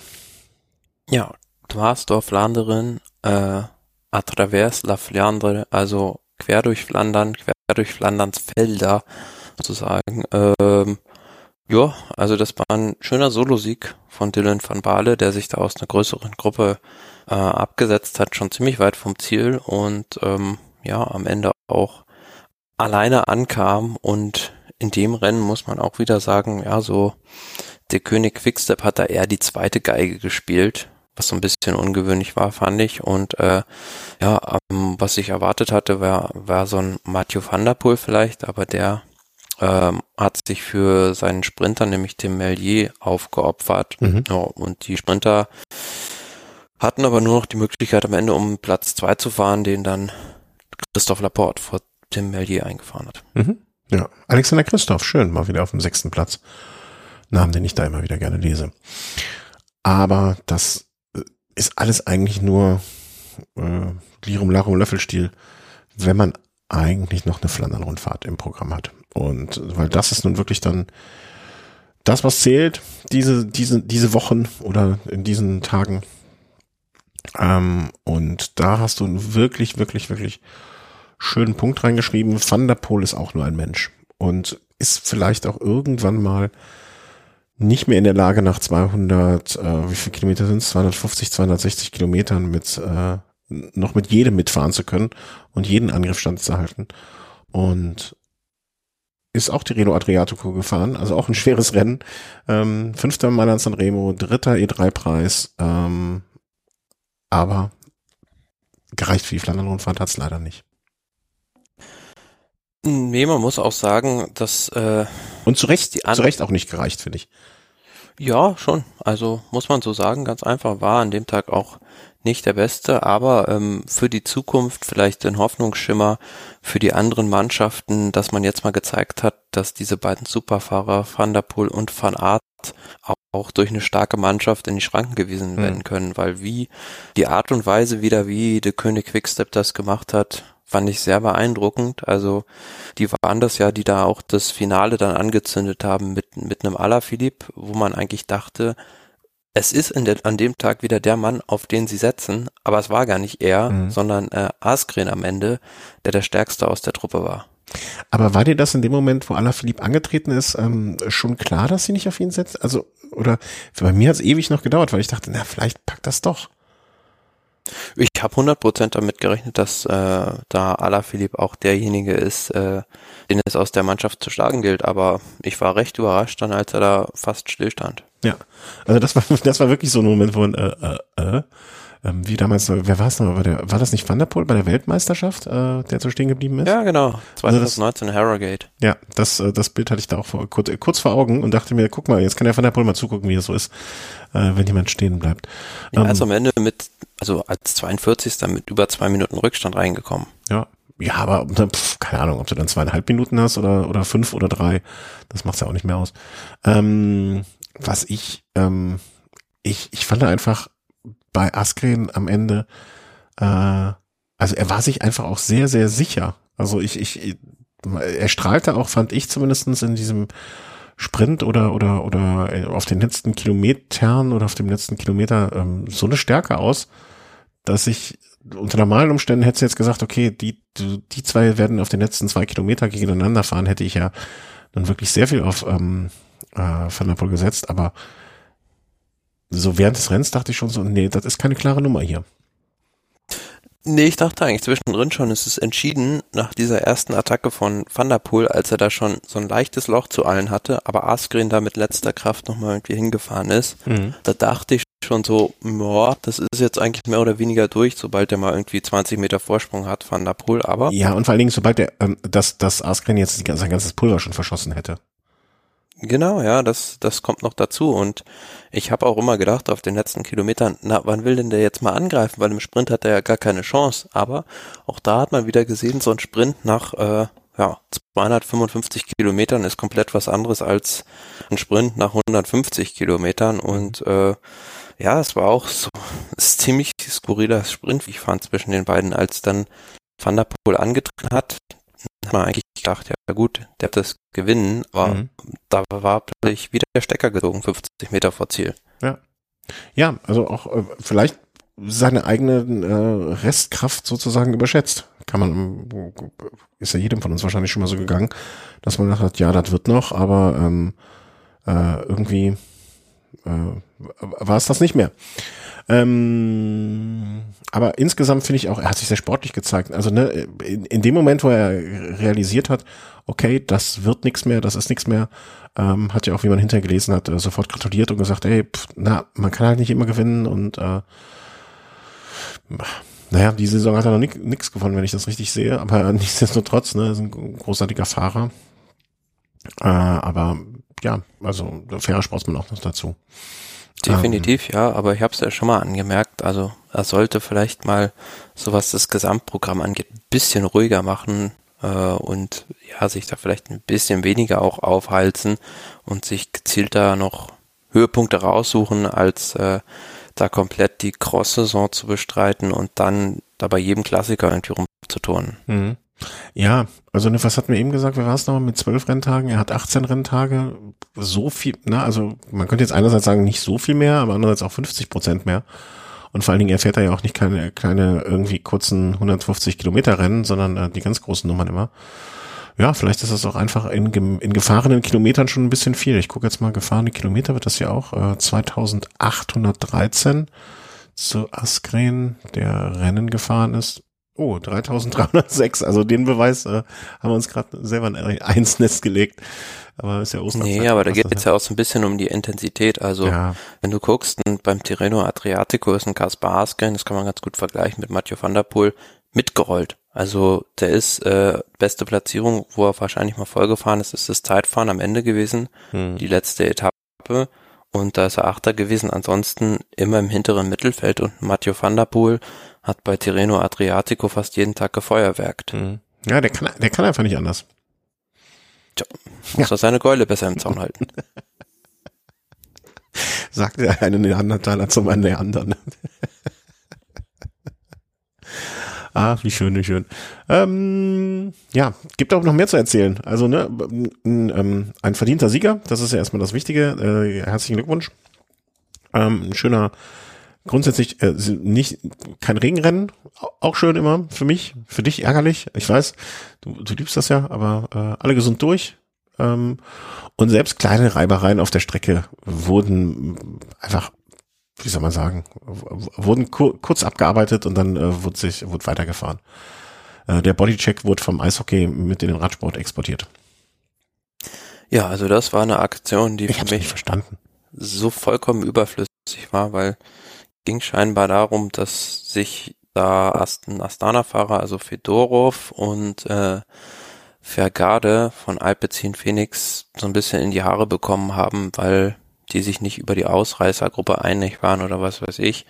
Und ähm, ja, der Alpecin-Fahrer hat dann dem Astana-Fahrer da einen Bodycheck verpasst. Ähm, man muss aber dazu sagen, das hat man auf den ersten Bildern gar nicht gesehen, nachdem der Astana-Profi dann äh, nach vorne gefahren ist und dann einmal schön richtig in die Bremsen gegangen ist, so dass alle hinter, dahinter auch mhm. mehr oder minder gefährdet wurden. Und ähm, das war im Prinzip der Auslöser für diesen Bodycheck. Aber ja, so eine Aktion, da, wenn es den vom Rad haut, dann liegen gleich 20 andere Fahrer auf der Straße. Das äh, hat da nichts zu suchen. Nee, absolut nicht. Also äh, und nochmal extra Punkte für die Radbeherrschung äh, des Astana-Fahrers. Ähm, wer war das? Äh, dum, dum, dum, ich habe hier noch äh, Jewgeni Fedorov, Fedorov müsste es gewesen sein. Ähm, der das wirklich, also meisterlich, also der, der hat sein Rad beherrscht an dieser Stelle. Also einfach, und da, einerseits denke ich mir immer so, mein Gott, ey, wenn du so eine Aktion machst, dann musst du echt schon wirklich ähm, richtig, richtig Wut im Bauch haben, weil dir ist ja vollkommen klar, wenn du bei einem bei der Flandern-Rundfahrt vorne im Feld rumfährst und dann den anderen um, umsiebst, ne, das, das kriegt halt jeder mit. Also das kann ja nicht fürs Morgen bleiben. Also ähm, ja, sehr schön fand ich dann auch, was der Teamchef dann gesagt hat. Leider hat Otto dann zu impulsiv äh, reagiert. Also äh, das war ja auch ganz witzig in dem Rennen. Äh, da gab es dann mehr oder weniger so ein Verhör auf dem Rad. Also da wurden die dann von verschiedenen Kommissären und äh, auch, ich glaube, der, der war dann sogar beim Astana sportlichen Leiter einmal und der hat ihm da ein paar böse Worte noch zugeschimpft. Da wurden die dann befragt und äh, dann aus dem Rennen genommen. Ja. Ja, das habe ich wiederum nicht mitbekommen. Also da, diese Szene hatte ich nicht gesehen. Ähm, aber ja, mein Gott. Ja, einfach, also wie, wie, wie, wie viel Druck muss auf dem Kessel sein, dass man dem nachgeben muss und in einer Situation, wo man einfach davon ausgehen kann, dass da eine Kamera irgendwo rumturnt, äh, da, da, da muss man schon wirklich äh, entweder sehr, sehr dumm sein oder wirklich sehr, sehr emotional aufgewühlt. Und ja klar, ne, wenn der andere da vorhin eine Aktion gebracht hat, die ihn selber gefährdet hat und er dann einfach mal ihm zum, also ich bild mir mal ein, man wird in den meisten Fällen noch clever genug sein, es vielleicht bei Worten belassen zu können und ihm sagen, dass er wirklich eine, keine Ahnung, dein Hund ist sehr hässlich oder so, so. aber ich nehme Bodycheck an der Situation. Selbst wenn er ihm eine getarrelt hätte, das wäre ungefährlicher gewesen, als wenn er ihm da fast ins Rad fährt. Ja. Einfach, einfach eine Luftpumpe in die Speichen oder so. Nee, nichts. Also hinterher einfach äh, äh, zum Bus fahren, mal kurz sagen, pass mal auf, mein Freund, das war blöd. Äh, ist jetzt auch wieder gut. Ja, machen wir weiter. Ähm, wir haben noch so viel. Äh, erwähnenswert ist auf jeden Fall, und da gab es hinterher auch von Michael Scher ja einen großen Instagram-Post oder sonst etwas, ähm, der sich dazu geäußert hat. Äh, es, es trug sich zu, dass er ähm, ich glaube, er hat eine Strafe bekommen, ne? Oder ist er disqualifiziert worden? Er hat nur eine Strafe bekommen. Er ist aus dem Rennen genommen worden. Ah, ist er rausgenommen worden? Okay, das habe ich, äh, ja stimmt, disqualifiziert. Ähm, er ist rausgenommen worden, weil er eine Flasche äh, zur falschen Zeit am falschen Ort weggeschmissen hat. Mm, und äh, er hat sich danach relativ emotional geäußert, dass er, glaube ich, bei irgendeiner, bei der Tour de France oder so von irgendeinem Fahrer mal eine geschenkt bekommen hat und äh, ab da war quasi das klar für ihn, wohin die Weichen des Lebens führen und dass er Radsportprofi werden möchte und und und und. Und äh, dass man diesen Moment, äh, ne, also er guckt immer schon, ob irgendwelche Kinder am Straßenrand sind und dass er Flaschen aufbewahrt extra dafür und so weiter und so fort. Und ähm, ich finde die Regeln jetzt auch doof. Ja, also es war auch so ein bisschen das äh, Testfeld, diese Flandern-Rundfahrt, weil es ja Anfang April war, nachdem diese, dass die UCI-Regeln, die neuen da greifen.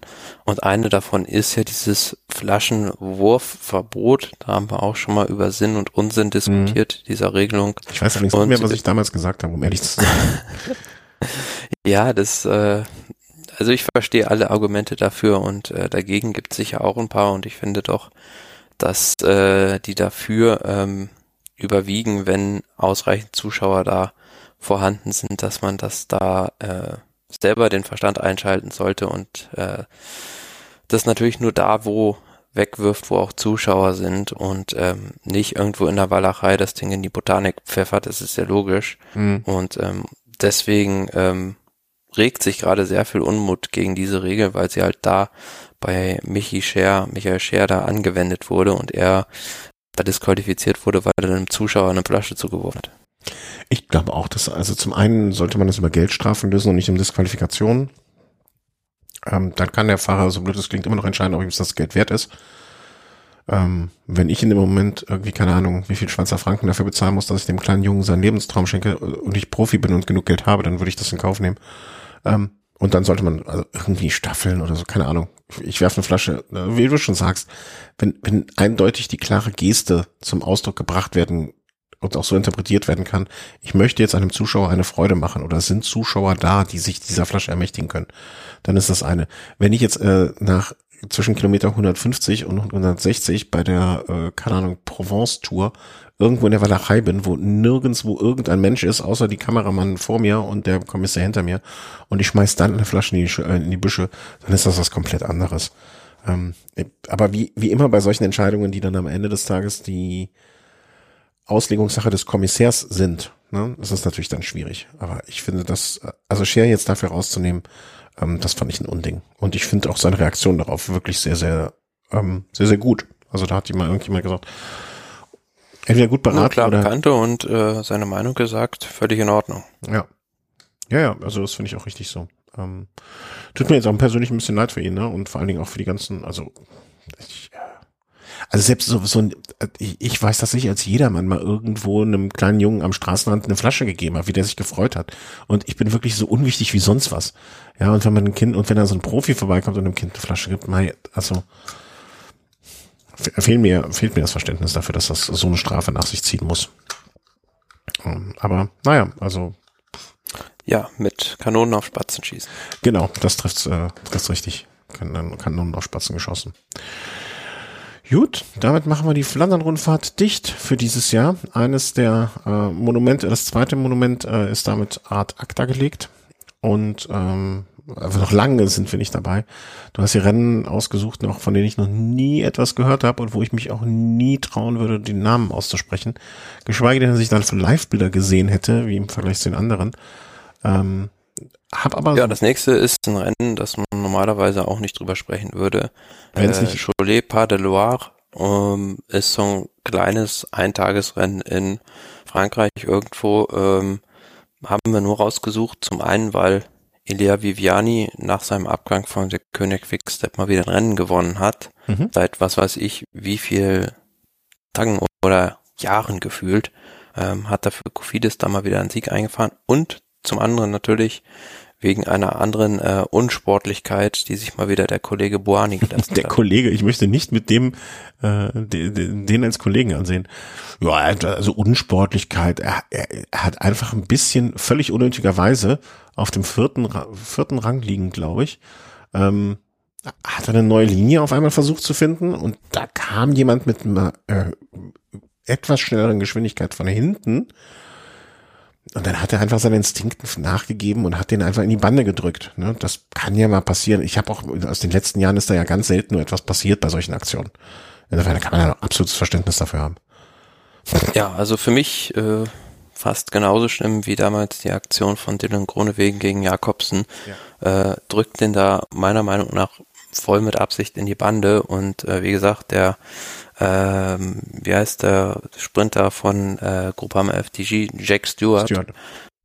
Äh, der hat da großes Glück gehabt, dass das wirklich so eine ja, so eine Bande war, die da nicht gleich nachgibt, sonst wäre nämlich äh, das Ding nach innen geklappt und mhm. er wäre voll, voll da reingekracht, sondern dass es äh, ja gleichmäßig nachgegeben hat und er da so ein bisschen entlang gleiten konnte. Also drei, drei Sachen sind mir dazu eingefallen. Drei Sachen, drei Sachen, ja. Also ich möchte immer, also Nasa Buhani ist ja nun wirklich kein unbeschriebenes Blatt. In, ich sag mal im rücksichtslosen Auftreten im weitesten Sinne, wie man es sehen kann.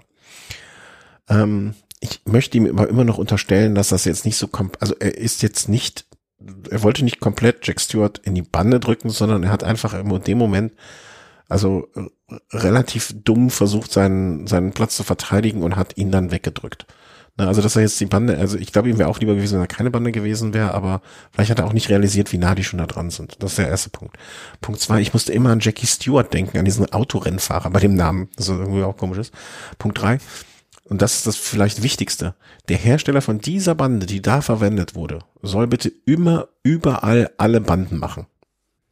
Ja, übrigens bei, bei den äh, belgischen Klassikern sind jetzt zum ersten Mal diese, was heißt zum ersten Mal, aber da sind jetzt standardmäßig auch diese äh, neuen Balustraden zum okay. Einsatz gekommen, die halt äh, nicht da mit diesen, die so, ja, wie soll man sagen, äh, glatt quasi sind und nicht mit diesen äh, einzelnen Füßen da rumstehen. Mhm. Also ich fand das auch, ne, also das wäre noch von einem Jahr, also wäre da die gleiche Bande gewesen wie bei diesem äh, schlimmen Sturz da, dann äh, wäre das ganz, ganz übel ausgegangen. Bin ich auch völlig da. Die sollen die Banden immer nur noch nehmen. Also dem Hersteller auch, jeder Radprofi soll dem Hersteller jedes Jahr 100 Euro überweisen, also nur noch die Banden nehmen, keine Ahnung. Aber ich glaube, das ist sogar so ein, also ich habe da noch nicht etwas drüber gelesen auch oder überflogen, äh, so ein recht junges Start-up, die damit äh, jetzt recht viel Geld auch verdienen. Ja, zu Recht. Die diese Banden herstellen zu Recht. Ähm, ja, Buhani, also ich weiß auch nicht, wie, wie, wie lange man das noch mitmachen soll mit dem. Also. Nö, also da muss halt der Verband mal durchgreifen, finde ja. ich. Ja, ja, das meine das meine ich jetzt äh, anders ausgerückt. Äh, also wie lange kann, wie lange kann man den noch im Peloton fahren lassen? Äh, muss man ja fast sagen, ne? Weil der ist nun mal einfach eine Gefahr. Der potenziell ist der bei jedem Sprint eine Gefahr für, für sich und andere.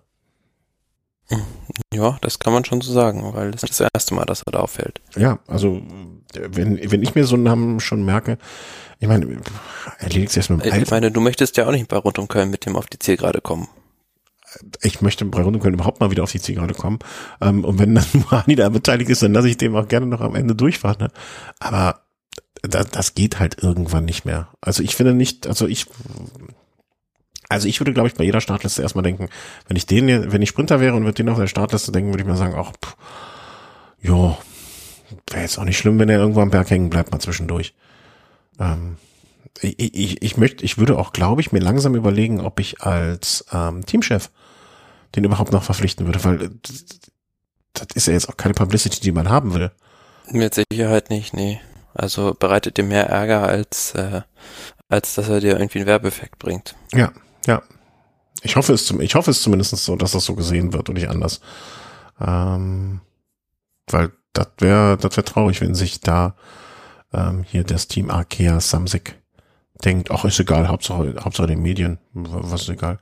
Also er ist dann ähm, da disqualifiziert worden, aber ne, eine Woche später kann er dann auch schon wieder fahren und das ist, das kann ja auch irgendwie nicht richtig sein.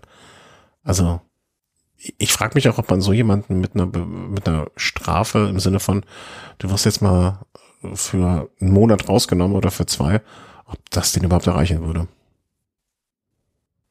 Ja, also wie gesagt, Dylan Gronewegen wurde für die Aktion bis zum Mai gesperrt, die er ja. gemacht hat. Ach ja, Herr Buhani, melden Sie sich doch mal. Wir können doch mal darüber reden. Vielleicht können wir ein paar Sachen aufarbeiten, ähm, die Ihnen dann Gutes tun. Also das, das, das Ihnen gut gut. Ähm, Viviani hat gewonnen, das hattest du noch richtig erwähnt, äh, vollkommen richtig. Mehr gibt's da, glaube ich, auch nichts zu sagen. Ähm, ich muss jetzt mal gucken. Fiasko für Boa hast du beim nächsten Rennen schon als Überschrift. Ähm, das ist eine Überschrift, das könnte man auch als täglich Murmel, größtes Murmeltier im Frühjahr zumindestens äh, sehen, bis auf die Katalonien-Rundfahrt. Was haben sie denn da schon wieder gemacht beim Scheldepreis? Ja, also Scheldepreis ist ja traditionell sowas, wo so ein Rennen, wo sich viele Sprinter tummeln ja. und äh, so ein bisschen als inoffizielle Sprinterweltmeisterschaft gilt, war auch in diesem Jahr wieder sehr stark besetzt von den Sprintern her. Und es war so, dass dann mal im Finale eine recht ja, 30-Mann-Gruppe mit äh, einigen, also mit dem kompletten Bora-Sprintzug und dem von der König Quickstep vorne war. Und äh, ja, man hätte gedacht, es gewinnt auf jeden Fall einer von der König oder von Bora Hans Grohe. Am Ende Jasper Philipsen, äh, der Sieger von Alpe 10 Phoenix. Und äh, ja, Bora, was haben die gemacht? Die äh, haben sich einfach komplett äh, blamiert mit ihrem Sprintzug. Also die haben es äh, komplett blamiert. ja, also schlechter kann man den Sprint nicht fahren. Die haben Pascal Ackermann da erst äh, eingebaut und dann haben sie ihn auch noch äh, ans falsche Hinterrad gebracht, so dass er da überhaupt gar keine Chance mehr hatte, um den Sieg zu fahren, wo man eigentlich denken müsste, bei dieser Konkurrenz sollte er doch zumindest da in Richtung Podium kommen, mhm, aber am. Ende war es nur Rang 6 für sie und äh, ja, Podium wurde übrigens komplettiert dann von Sam, Sam Bennett. Bennett und Mark Cavendish. Ja. Yeah. Hat mir doch gesagt, ne? Also, äh, dass er ihn noch mal sehen oben auf dem Podium. Also zwar jetzt nicht ganz oben, aber ähm, wenn du bei der Quickstep fährst, dann schafft es, äh, schafft jeder mal einen Podiumsplatz äh, im Frühjahr. Darf jeder mal ran. Ähm, hat mich sehr gefreut, das zu lesen. Und ich meine, was soll ich sagen? Oh, Entschuldigung. Oh, langer Tag. Ähm, Bora ich meine, jeder kann ja mal einen schlechten Tag haben, ne? Aber das Frühjahr ist jetzt äh, insgesamt, wie eben schon erwähnt, also bis auf jetzt den ähm, bei der Katalonien-Rundfahrt von äh, Kemner und Sagan. Erster Platz von äh, Paris-Nizza von Schachmann. Gut, das sind jetzt schon schöne Werte, aber ich sag mal, süd, südlich von Paris geht's noch, aber nördlich von Paris wird noch ne, wird nichts gewonnen. Das ist schon. Nee, also muss, muss man ganz klar so sagen. Äh, die haben sich das mit Sicherheit anders vorgestellt und äh, es gab einige Rennen, in denen die Mannschaft nicht sehr glücklich äh, agiert hat und dann kam halt noch sowas dazu, wie jetzt beispielsweise die Quarantäne bei den belgischen Rennen. Ja, aber wenn du kein Glück hast, kommt noch das Pech dazu, in Ordnung, aber na, ich weiß nicht. Irgendwie, irgendwie irgendwie scheint es, scheint es da so zu sein, dass wenn da irgendwie ein Knoten platzen muss, damit es weitergeht. Und ähm, vielleicht, ich weiß nicht, vielleicht schenken sie das früher auch schon ab und sagen, wir konzentrieren uns auf die Rundfahrten, das wird in Deutschland wahrgenommen, den Rest interessiert, wen interessiert denn in Deutschland eine Flandern-Rundfahrt oder irgendwie äh, ein Schelde-Preis? Interessiert in Deutschland eh keine Sau. Müssen wir, wir gehen auf Giro, Vuelta und Tour, wir machen den Armstrong und ähm, dann, dann wird das schon laufen. Vielleicht ist das ja auch die, der Plan dahinter. Und dann, dann können wir das erst am Ende des Jahres bewerten. Ja, also da äh, kann natürlich sein, dass sie sich dann mehr noch den Fokus auf die Rundfahrten jetzt legen. Dann haben sie zu Ende, äh, dann haben sie zu Ende, wenn, wenn sie jetzt eine davon gewinnen, oder das und oder das grüne Trikot zum Beispiel bei der Tour mal wiederholen oder so etwas. Ne? Klar, dass wir, also Erfolge bei der Tour de France stellen sowieso alles in den Schatten. Ja, genau. Dann können sie sagen, ja, alles klar, no, hat doch geklappt. Was wollt ihr denn? Ähm, ich, ich, ich glaube, wir können das erst, also ne, wir können natürlich nach dem Frühjahr ein Fazit ziehen und sagen, Bora, okay, war auch da. Aber am Ende der Saison, gerade für so ein deutsches Team, wird's dann ähm, glaube ich, erst am Ende wirklich bewertbar. Wenn die König jetzt ein super früher fährt für in Belgien, ne, und für die Belgier, ja, dann ist doch eigentlich der Rest des Jahres nur noch so, wenn jetzt noch ähm, was irgendwie einen großen Klassiker gewinnen, da, da, da ist dann der Rest des Jahres, also diese ganzen Rundfahrten, das ist ja nur Beiwerk. Dann ist doch schon alles gut für die und den Sponsor. Und für ähm, äh, Movistar, die das erste Mal jetzt nach über eine Stunde fünf überhaupt nur in der Sendung erwähnt werden, ähm, fragt man sich, wie lange ist da noch alles gut? Wenn eine Alejandro Valverde nicht mehr fahren sollte, weil dann gibt's auch keinen Sieger mehr, der sozusagen für den Grand Prix, Gran Premio Miguel Indurain äh, für immer gebucht ist. Ja, das Rennen, also Grand Prix Miguel Indurain gibt's ja schon länger, ist so ein bisschen das Warm-up für die Baskenland-Rundfahrt, sag mal so am äh, Tag oder weiß gar nicht, einen Tag oder zwei Tage vor Start der Baskenland-Rundfahrt findet das immer statt. Und äh, ja, bei Werder haben wir gesagt, äh, in der letzten Sendung schon, ähm, ist wie, ja, als hätte da einer irgendwie so ein bisschen einen Schalter umgelegt. Ähm, mhm. Plötzlich dann ähm, bei dieser Katalonien-Rundfahrt äh, ganz anders aufgetreten, wieder fast wie in alten Tagen mit 40 Jahren, bald 41. Die erreicht er nämlich am 25. April ähm, und ja, hat da beim Grand Prix Miguel Indurain seinen lang ersehnten Sieg geholt und den auch ja, gegen die ganze Astana Armada da im Alleingang fast rausgefahren. Ich dachte mal gerade, du möchtest den äh, Satz beenden und hat diesen auch gebührend gefeiert und hättest einfach Bilder von seiner Siegesfeier in der Hinterhand, so kompromittierendes Material über, über ihn, womit wir erpressen können, dass er ein Jahr lang beim Chris wohnen muss oder so. Ähm, ja, ist für mich immer noch ein Phänomen, ähm, was mir genauso viel Freude wie Angst bereitet. Ähm, das Phänomen Valverde. Äh, aber vielleicht ist es auch so, also für mich unerklärlich, also wie man mit äh, fast 41 da jetzt noch mitfahren kann und daher auch, wie du es gerade schon sagt hast, ne, nicht, nicht gerade die kleinen Fahrer in die Schranken weist, also Lu Luis Leon Sanchez, ähm, der jetzt ja auch kein, kein Kanonenfutter ist, ne, und mit 37 jetzt zwar auch nicht mehr der Jüngste, aber als spanischer Meister auch kein schlechter, also ist es Pokémon machen. Naja gut, auf der anderen Seite muss man auch sagen, äh, zur Verteidigung von Valverde und da würde mir jetzt der Chris wahrscheinlich den Kopf abreißen, aber äh, viele dieser spanischen kleinen, kleinen spanischen Rennen sind ja auch, haben gar nicht stattgefunden in diesem Frühjahr und auch im letzten Jahr überhaupt nicht. Mhm. Und äh, bei diesen, ja, wie Cavendish sagen würde, Shit Races hat er halt auch viele Siege immer geholt. Ja. Übrigens, äh, hier ganz äh, mal wieder ein Einschub. Ähm, wir hatten doch in der letzten Sendung äh, darüber gesprochen, wie man den Namen eines kolumbianischen ähm, Fahrers ausspricht. Hat der nicht da auch teilgenommen? Habe ich das nicht gerade in der Liste? Ähm, der ist beim nächsten Rennen auf jeden Fall dabei. Beim Grand Prix Miguel Indurain war, glaube ich, nicht am Start. Ah, okay, dann werden wir es beim nächsten Rennen äh, dann erwähnen. Ähm, wobei er da gar keine herausragende Rolle, wenn ich das richtig sehe, äh, rausgenommen hat. Sergio, Ser, jetzt kann ich den Vornamen nicht mehr aussprechen, wir haben Faxen. ähm, Sergio Igita. Also das H ist stimmlos und das U ist stimmlos.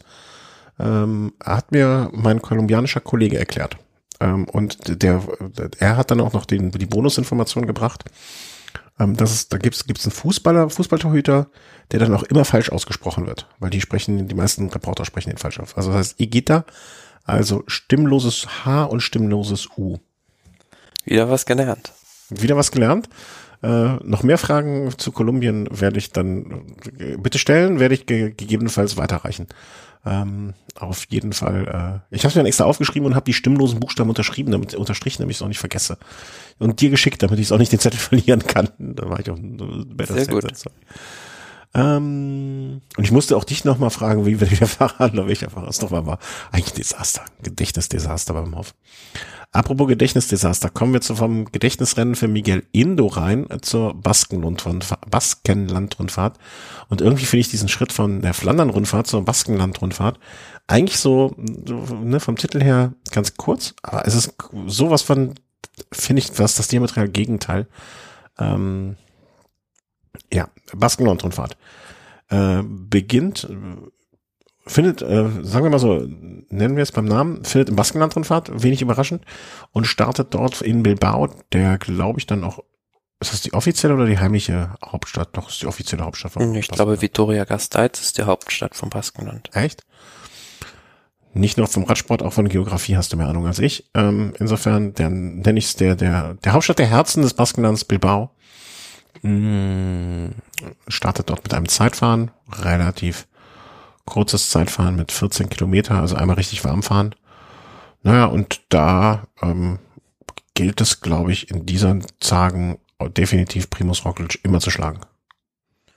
Ja, man muss dazu aber sagen, es waren anspruchsvolles Zeitfahren. Es ging vom Start weg einen drei Kilometer Berg fast hoch und zum Schluss ging es auch nochmal ja, einen Kilometer fast eine recht steile Wand hoch und äh, mit Sicherheit auch für die Mechaniker ein Albtraum, weil da alle Bandbreiten, Bandbreiten an Übersetzungen gebraucht werden. Also du brauchst da ja sowieso fürs Zeitfahren ein riesiges Kettenblatt, um äh, da in der Abfahrt mit so einem Zeitfahrrad diese hohen Geschwindigkeiten zu drücken, aber auch gleichzeitig äh, eine ganz kleine Übersetzung, um diese steile Wand da zum Schluss hochzukommen. Mhm. Ja, und ähm, an dem Tag war ich so ein bisschen überrascht. Primus Roglic war da ganz in der ersten Startgruppe, also ist ganz früh gestartet, während die anderen Favoriten eher gegen Ende unterwegs waren. Und ähm, scheinbar war das ein Vorteil. Das hat sich das gesamte Team Jumbo Visma rausgesucht. Also man sieht beim Ergebnis Primus Roglic gewinnt vor Brandon McNulty von UAE, aber dann Jonas Wingegaard und Tobias Voss, zwei weitere Fahrer vom Team Jumbo Visma. Das war scheinbar so, dass diese frühe Startzeit einen kleinen Vorteil gebracht hat. Mhm. Ja, kann ja immer sein Wind oder so, ne? Also man weiß nicht, welcher Wetterfrosch da in welchem Glas gesessen ist und nach oben gesprungen ist oder runter. Ähm, ist das, korrigiere mich, wenn ich falsch liege, aber wie sieht das aus? Hat die Tour auch am Anfang nicht ein Zeitfahren, was so ähnlich lang ist? Oder habe ich da so komplett Gedächtnis? In diesem Jahr. Hm? Genau. Da muss ich auch kurz nachgucken. Bin mir gar nicht sicher. Weil so als Fingerzeig, ne, Richtung Tour, nee, ich glaube, ich täusche mich. Hm. Ähm, ist auch nicht so wichtig, aber Primoz Roglic ähm, hm. startet quasi dort wieder, ne? Pogacar auf Nee, Platz. Tour beginnt mit einer normalen Etappe. Ah, okay, dann habe ich da mich völlig falsch, äh, falsch, falsch in Erinnerung gekommen. Äh, Pogacar auf fünf, vielleicht nochmal, um so ein paar Namen zu nennen. Yates auf sechs, ähm, Schachmann zehn, Vogelsang 14, Oskar Freire 16, das sind so, so ein paar Namen. Mh. Hm. Aber ist das Oma schon... Freile. Hm? Oma Freile. Oma Freile, was habe ich gesagt? Oskar Frere. Oskar Frere. Boah, ich habe meine Brille auch nicht. Heute ist, bei mir funktioniert nichts, ne, was beim Namen. Ähm, ja, aber recht große, große Abstände, muss man sagen, für ein 18 Kilometer Zeitfahren, mhm. dass der Zehnte da, äh, oder beziehungsweise, ja, Platz 10 über 30 Sekunden Rückstand hat. Boah, aber gut. Ja, aber, ähm, hm, warte mal, welchen, äh, Primoz Roglic, also eigentlich ne, schon wieder in guter Form. Ne? Also Paris-Nizza hat er ja auch irgendwie ein paar Etappen abgeschossen. Jetzt da auch wieder zeigt er sich zumindestens gut. Ähm, ist das, ist das der Mann, den es dieses Jahr zu schlagen geht? Wieder? Wieder mal? Wie das in diesem Jahr? Ja, also ich finde, man sieht schon, für die Tour de France sind das die beiden Top-Favoriten wieder äh, Primoz Roglic und äh, Tadej Pogacar und trotz des Dreifachsieges der, von Ineos bei der Katalonien-Rundfahrt, äh, ja, würde ich leider für die sagen, dass es da ganz schwierig wird, bei der Tour ähm, irgendwie vorne mitzureden, wenn die beiden am Start sind, die beiden Slowenen. Hast du deine, deine Tourwetten schon platziert? Oder hast du, hast du schon Tourwetten platziert auf eine der beiden? Äh, ja, du hast zu lange gebraucht. Du hast zu lange gebraucht. schon platziert, aber auf keinen der beiden. Ah, okay, da gibt's zu wenig für. Das heißt, du hast jetzt so ein, so ein, so ein äh, Gerard ich Thomas. für die Außenseiter. Mm, okay, okay. Gerard Thomas hat schon, hat schon einen Euro gewettet bekommen und äh, wen noch? Wen noch? Lass mich mal grübeln. Und, und Valverde noch ein Herzenseuro. ähm, hast, du auf den, hast du irgendeinen Euro auf den Deutschen gewettet schon? Äh, ich glaube, ich habe auf Lennart Kemner was gesetzt. Du machst da Sachen. Aber so, solange du immer am Ende im Plus bleibst, ist mir das egal. Wenn du im Minus ist, dann, dann kette ich dich irgendwo im Keller fest. Ähm, Astana richtig gut. Äh, taktisch richtig gut. Hast du bei der zweiten Etappe, die ja dann, okay, Zeitfahren ist immer noch groß zu sagen. Ähm, ist bei Astana da so auch ein Knoten geplatzt? Weil bis dato wenn ich mir das Ja, das war der erste Saisonsieg für die Darauf wollte ich mal hinaus, ja. Auf Etappe 2, das war, ja, ne, auch wieder recht kopiertes Gelände, wie das im Baskenland gar nicht zu vermeiden ist. Ähm, insgesamt waren das an dem Tag äh, von Sala nach Sestao 154 Kilometer zwar nur, aber sehr intensiv ausgefahren und ja, im Finale Astana, ähm, da gab es so eine Putt-Situation sozusagen und die haben das sehr, sehr gut gemacht, ihre numerische Überlegenheit in der, in der Spitzengruppe ausgespielt. Und äh, Alex Aramburu, wo man eigentlich denkt, ja, der kann sich da auch bei so einer kleinen Gruppe von vielleicht 15 Fahrern auf den Sprint verlassen, weil er sehr, sehr schneller äh, Rennfahrer ist, war ja auch bei Mailand Sanremo, glaube ich, in diesem Jahr unter den Top 15 sogar, hm. äh, siebter war sogar ähm, dass der eigentlich sich auf den Sprint verlässt, aber der ist da eine Attacke gefahren und durchgekommen. Hallo? Ah, ja. Ja, äh, warst du gerade kurz weg? Also irgendwie war das Signal weg. Oder ich war weg. Ähm, keine Ahnung. Äh, du warst stehen geblieben bei, ähm, na, Arsen Kuro fuhr die Eta Aranburu, Aranburu, mein Gott, äh, fuhr die Attacke und war weg. Ja, genau. Also wie gesagt, ich, ähm, der könnte sich eigentlich auch auf seinen Sprint verlassen. Ähm, war bei Mailand Sanremo in diesem Jahr Siebter. Siebter. Hm? Und ähm, ja, Absolut. eher unkonventionell für, für so einen Fahrer, dass der da solo rausfährt und das Ding äh, so gewinnt, aber natürlich sehr erfreulich. Zweiter Platz ging auch noch an Astana und als Bonus noch obendrauf sozusagen, es waren zwei baskische Fahrer, die vorne waren, nämlich Aramburu und Omar Freile. Hm. Und Aramburu hat sich damit auch auf den zweiten Platz nach vorne gearbeitet ähm, vor Brandon McNulty und äh, Pogacar. Ne, McNulty kann man aber wahrscheinlich eher auch als Fahr Fahrer, äh, als Helfer von Pogacar sehen, der den dritten Platz immerhin noch gemacht hat mm, und damit auch, auch da reingehalten hat. Ähm, ansonsten gehen wir eigentlich, glaube ich, dann direkt zur dritten Etappe, wo dann auch äh, die Herren äh, Slowenen dann mal gezeigt haben, warum sie überall so als die Fahrer angesehen werden, die sie jetzt im Moment sind. Denn da haben Pogacar und Roglic einfach mal so ein bisschen, wie soll ich sagen, den anderen gezeigt, mit wem sie dieses Jahr definitiv rechnen müssen. Also da hatten Valverde, Yates, Landa und Konsorten einfach auch nicht gut ausgesehen. Ja, das war am Ende diese Etappe äh, Amorio Ermualde Laudio, 167,7 Kilometer, eine Bergankunft. Ähm, zwar der Anstieg ähm, zum Schluss nur gut 3,1 Kilometer lang, aber 10,2 Prozent im Schnitt steil. Also das war eine Wand, die es da hochging. Im Prinzip dreimal die Flashballon, wenn man so will. Mhm. Äh, zum Schluss die, die Mürde Wii, die sie da bestreiten mussten. Und ja, ich fand das krass. Also wie da die beiden mit, mit dieser Weltklasse-Konkurrenz förmlich gespielt haben, da mehrmals angetreten haben. Und da hat man gleich gesehen, wenn die beiden losfahren, dann kann da selbst so ein Adam Yates, der relativ locker die Katalonien-Rundfahrt gewonnen hat, nicht mitgehen. Und das ist genau das, was ich meinte. Da wird Ineos bei der Tour de France dann auch tendenziell eher schwierig haben, wenn die beiden in der Form sind. Und ja, am Ende hat's Tadej Pogacar äh, im Sprint gegen Roglic gewonnen. Das sieht ein bisschen so aus, als könnten die sich äh, gegenseitig ausmachen, schon wer was gewinnt, wenn sie, wenn sie sich einigermaßen absprechen könnten oder würden. Hm. Macht dir das ein bisschen Angst, so in Bezug auf Spannung für die, für die Rundfahrten? Hm, nee, also im Prinzip Spannung nicht, weil das ist ja anders als beispielsweise es noch war, als so ein Team äh, Sky da dominiert hat, dass da nur einer aus einem Team gewinnen kann, mhm. äh, sondern es ist ja jetzt ein Zweikampf mehr oder weniger und äh, ich würde es gar nicht auf einen Zweikampf beschränken, sondern wie gesagt, die anderen haben auch ihre Chancen, wenn sie kreativ sind und vielleicht auch mal von einer Rivalität der beiden profitieren. Und man sieht jetzt auch, wir haben beide nicht die stärksten Mannschaften an, an ihrer Seite. Also Jumbo Wismar im letzten Jahr noch sehr dominant gefahren bei allen Rennen. Jetzt auch bei der Baskenland, Primo, äh, Baskenland-Rundfahrt Primus Roglic ganz oft alleine isoliert und auch Team UAE Emirates, klar, die haben gar nicht die Mannschaftsstärke in der Breite, wie sie ein Team Ineos aufbieten kann. Mhm.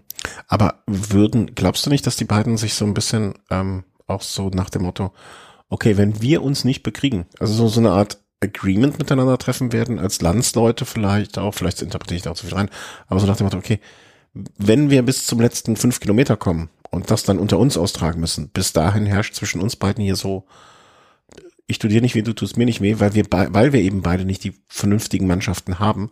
Ähm, wir greifen, wir tun dir nichts, du tust uns nichts. Und dann gucken wir am Ende, weil wenn wir es schaffen, bis zu Kilometer fünf vor Ziel bei einer Bergankunft zu kommen oder so, dann wird es immer auf uns beide, auf einen von uns beiden hinauslaufen. Ist natürlich die Frage, ne, wenn, wenn, wenn Pogacar das dritte Mal gewonnen hat, dann wird Roglic wahrscheinlich auch seine Mann einspannen, wenn es nötig ist. Aber ähm, ja, also ich, ich, ich meine, es wird für die anderen Teams ja auch nicht dadurch einfacher, dass man zwei Teams hat oder zwei Fahrer hat, auf die man schauen muss, anstatt wie früher, dann hat man nur auf Ineos geguckt und hat nur gegen Ineos versemmelt. Hm, ja, für die anderen ist es mit Sicherheit nicht leichter, aber ähm, dadurch wird es, das tut eher dem Rennen gut, wenn es da mehrere Fahrer oder beziehungsweise zwei Mannschaften gibt, die irgendwo angreifbar sind auch. Also ich fand es also früher in den ja, vor fünf Jahren oder so bei der Tour de France dann doch sehr einödig, als da gar nicht die Chance bestand, wenn da so ein Zug am Berg fährt, da überhaupt eine Attacke zu fahren. Jetzt mhm. ist es ja so, dass, dass Attacken möglich sind, gerade auch äh, in den im Hochgebirge beispielsweise, wenn halt da nicht so ein Zug von vorne fährt und alles vereitelt, da müssen halt die beiden auch mal selbst reagieren und da besteht durchaus immer die, die Möglichkeit oder die Gefahr auch, dass sich da mal einer übernimmt. Also du glaubst oder du hoffst dann darauf, dass einerseits der Team, äh, dass äh, der Zug Ineos diesmal benutzt wird, um anzugreifen und nicht um zu verteidigen. Und andererseits genau, das ist ja auch das, was, was der Dave Brailsford gesagt hat letztes Jahr beim Giro, dass er da das Team drauf jetzt ausrichten möchte, dass er darauf steht, wenn die halt so ihre Siege rausfahren. Hm. Und das andererseits aber auch, äh, ne, also Carapaz, Bernal, vielleicht ein, ähm, ähm, na, helf mir schnell, Quintana und so weiter dann im Hochgebirge, Chavez vielleicht noch, äh, dann zusammenspannen auch und äh, dort. Ja. Und einen zweiten Punkt vielleicht noch, den ich anbringen möchte, mhm. kann auch gut sein, dass die beiden ja sich da ein bisschen verkalkulieren, weil wenn du bei jeder Rundfahrt wirklich, wo du am Start bist, äh, da scheinbar in Topform bist, weiß ich nicht, ob du das so über so eine lange Saison, also eine richtige Radsportsaison, im letzten Jahr war es ja eine sehr kompromierte mhm. Saison durch die Corona-Pandemie bedingt, ob du das äh, auch ähm, ja im Juli so wieder aufbauen kannst. Das hatte ich mir auch noch notiert, ne? ob das, ob das überhaupt möglich ist, das vom letzten Jahr zu wiederholen, wo Roglic ja, ähm, ich muss jetzt mal kurz gucken, weil ich traue meinem Gedächtnis an der Stelle nicht, äh, wo er ja im vergangenen Jahr, sag ich mal, vom Ende, wo er quasi Ende Oktober ähm, die äh, Vuelta mit dominiert hat. Mhm. Ja, und er hat August. ja schon bei der Tour de l'Ain Ende, Ende, wann war das? Im Anfang August war er schon im Prinzip äh, in Topform. Ja, genau, darauf wollte ich hinaus, ne, dass er von äh, Anfang August bis, äh, bis Anfang November, also im Prinzip für drei Monate die ganze Zeit unter Volldampf gefahren ist. Und wenn er damit jetzt anfängt, und dann braucht man nur eins und eins zusammenzuzählen, wann die Luft halt rausgeht. Ne? Also ja, und das hat man ja öfter schon bei, bei dem, beim Giro und auch letztes Jahr bei der Tour so ein bisschen gesehen, dass hinten raus das Benzin so ein bisschen äh, zu Ende ging und man muss ja immer noch sagen, also viele Rennen er auch gewonnen hat, wie die Vuelta beispielsweise sein größter Erfolg äh, bei einer Gesamtwertung, bei einem Etappenrennen in Frankreich ist immer noch der Gesamtsieg bei der Tour de l'Ain. Mhm. Ja, das stimmt. Kann, sehr, ich, ich widerspreche nicht, euer Ehren. Ähm, kommen wir aber nochmal zur vierten und letzten Etappe, also zu, die wir jetzt besprechen können, weil, ähm, weil das war nun mal heute, wenn ich das richtig sehe, ähm, die Etappe von ähm, Vittoria Gasteiz nach Hondarribia. Ähm, auch eine Etappe mit äh, nicht gerade sprinterfreundlich, aber auch jetzt nichts, was man als wirkliche Bergetappe ansehen würde. Und ähm, ich weiß auch nicht warum, aber bei solchen Etappen habe ich immer so das Gefühl, dass so, so wie du sagst, das benutzt das Wort Hasardeure äh, für so etwas immer gerne. Ne, dass so Leute, die ja, was also ich hätte, ich hätte, ich hätte da fest mit Ausreißern gerechnet auf der Etappe heute. Ähm, war aber nicht so, weil da scheinbar ein Interesse da war, bei so einer Etappe in der Gesamtwertung anzugreifen. Und das, ich fand es äh, sehr, sehr spannendes Rennen, weil da ähm, die Gesamtwertungsfahrer sich richtig wehgetan haben. Also da an diesem letzten Berg hat unter anderem dann Mikel Landa beispielsweise angegriffen oder ähm, Brandon McNulty von UAE, der in der Gesamtwertung immer noch sehr gut liegt und der ja von ähm, Pogacar im Prinzip so ein bisschen als äh, Waffe genutzt wird, um mhm. Primus Roglic aus der Reserve zu locken. Und man hat wieder gesehen, der war da recht schnell äh, ziemlich alleine. Also hatte noch zwei Teamkollegen. Der eine ist äh, kurz vor der Bergwertung zurückgefallen und dann war halt Chaos in dieser Favoritengruppe. Die hat sich dann nochmal geteilt. Dann ist unter anderem mit Emanuel Buchmann so eine Sechsergruppe rausgefahren. Ja, und da fand ich dann die Taktik von Jumbo recht seltsam. Also die haben da einen Mann Jonas Wingegaard vorne in der Gruppe mit, äh, mit McNulty, der dann letzten Endes das Führungstrikot von Roglic übernommen hat, dabei gehabt, haben die nicht zurückgepfiffen und hinten hatte Roglic nur einen Mann zum Arbeiten, der so ein bisschen halbherzig äh, durch die Führung mit durchgegangen ist. Aber ja, am Ende hat man mehr oder weniger kampflos das Führungstrikot hergeschenkt und äh, ja, wird man sehen, ob das die richtige Taktik am Ende war. Vielleicht kommt da jetzt auch schon die Einsicht, dass man nicht jedes Rennen gewinnen muss oder nicht jedes Rennen gewinnen will und vielleicht auch Körner braucht. Vielleicht, vielleicht haben die gestern Abend da zusammengesessen und sich genau das gleiche überlegt, was wir uns heute Abend überlegen. Ähm, so, ein, so ein Dampfkessel kann halt nur für drei Monate immer voll Power geben. Ja, aber pff, ich weiß nicht. Also wenn ich, wenn ich irgendwie, irgendwie so einem Fahrer wie McNulty würde ich nicht unbedingt Zeit geben. Also er ist jetzt 23 Sekunden vor Primus Roglic im Gesamtklassement und ähm, ja, Roglic muss jetzt im Prinzip angreifen, wenn er die Rundfahrt noch gewinnen will und ist halt immer dem Risiko des Konters durch äh, Pogacar ausgesetzt. Mhm. Ja. ja, aber vielleicht dachte man, ja, das stimmt, ne? vielleicht ist ihnen die Baskenland-Rundfahrt am Ende des Tages dann doch gar nicht so viel wert. Und sie haben einfach nur ein paar gute Trainingstage, die ersten drei gehabt und haben dann gesagt, okay, äh, wir setzen punktuell Reize, ähm, aber möchten halt nicht über, überreizen. Hm. Oder er hat einfach einen schlechten Tag gehabt, das kann man auch so, ne? Also einfach eine, eine Mischung aus schlechter Tag und viele taktische, kleine, dumme Entscheidungen, ähm, die in der Summe dann dazu geführt haben. Ne? Sei es, dass man jetzt den falschen Mann vorne mit hatte oder nicht richtig mitgearbeitet hat und hinten jemand, der Helfer auch nicht den besten Tag hatte. Hm. Ja, aber Wird sich zeigen. vielleicht also, nochmal. Vielleicht, äh, also das, das Etappenfinale fand ich halt sehr, sehr spannend ausgefahren in dieser Spitzengruppe.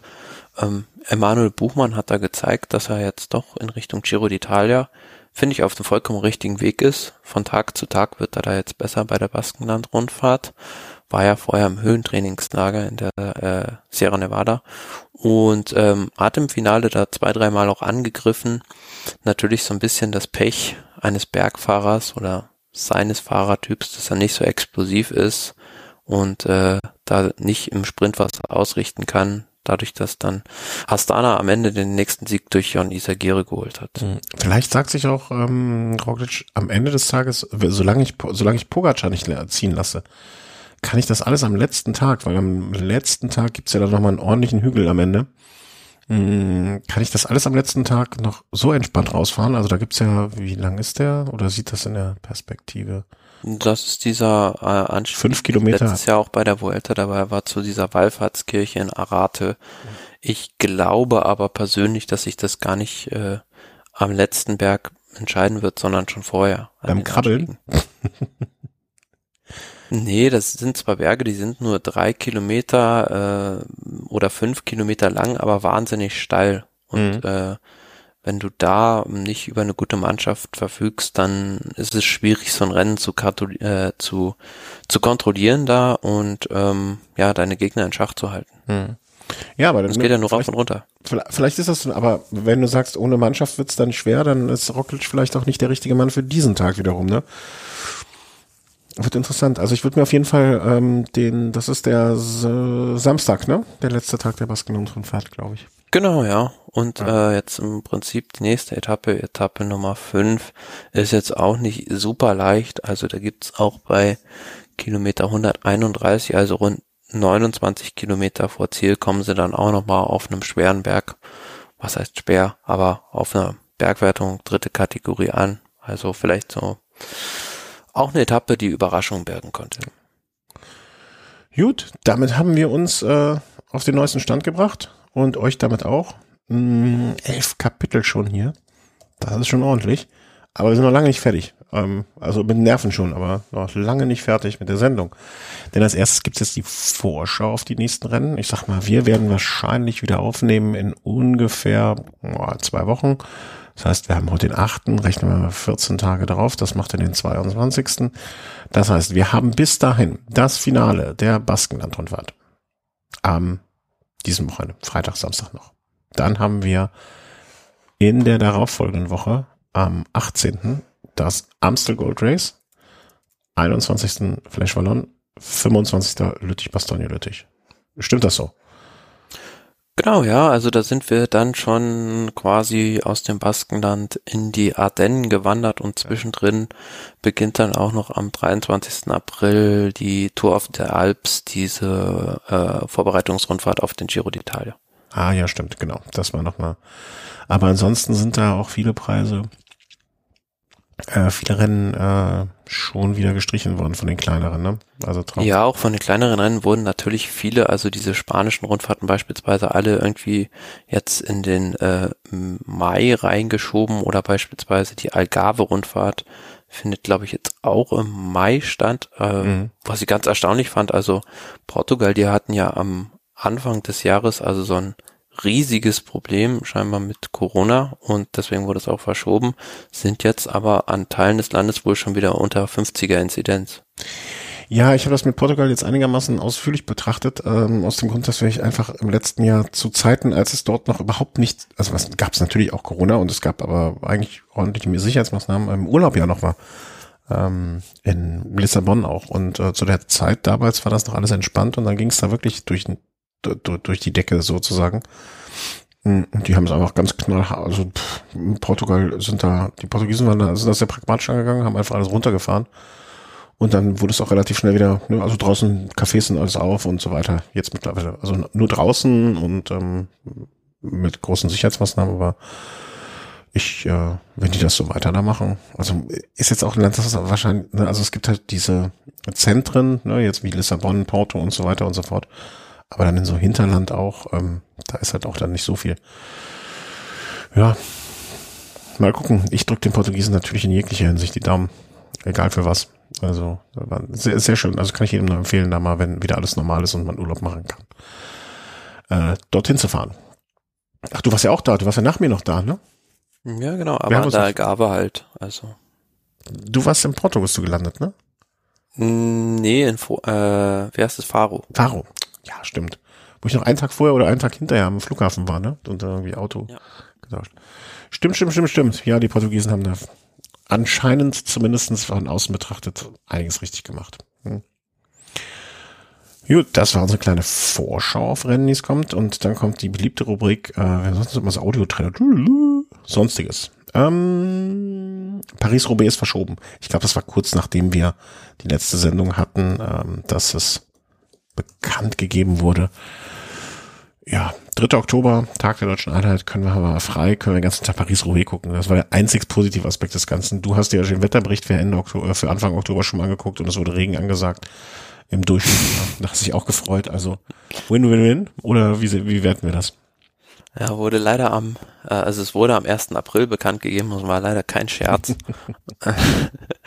3. Oktober, ähm, ja, also ich denke auch. Bist, bist, Entschuldigung, wenn ich unterbreche, aber in der Meldung steht der 2. Oktober, ne? Mm, ja, aber von der UCI wurde es am 1. Äh, achso, in der Meldung drin? Ja, äh, nee, aber hier steht mhm. UCI, Oktober Sunday, the October 3rd. Due Dates, äh, 2. und 3. Oktober. Ja, diese Eurosport, diese Eurosport-Schreiber. Was steht denn da? Da steht, guck mal, in der Meldung, in der, in der Überschrift steht, äh, geplant am 1. 1. Oktober auch Das Männerrennen soll am 2. Oktober stattfinden. Das Frauenrennen einen Tag früher. Liest denn da keiner mehr gegen?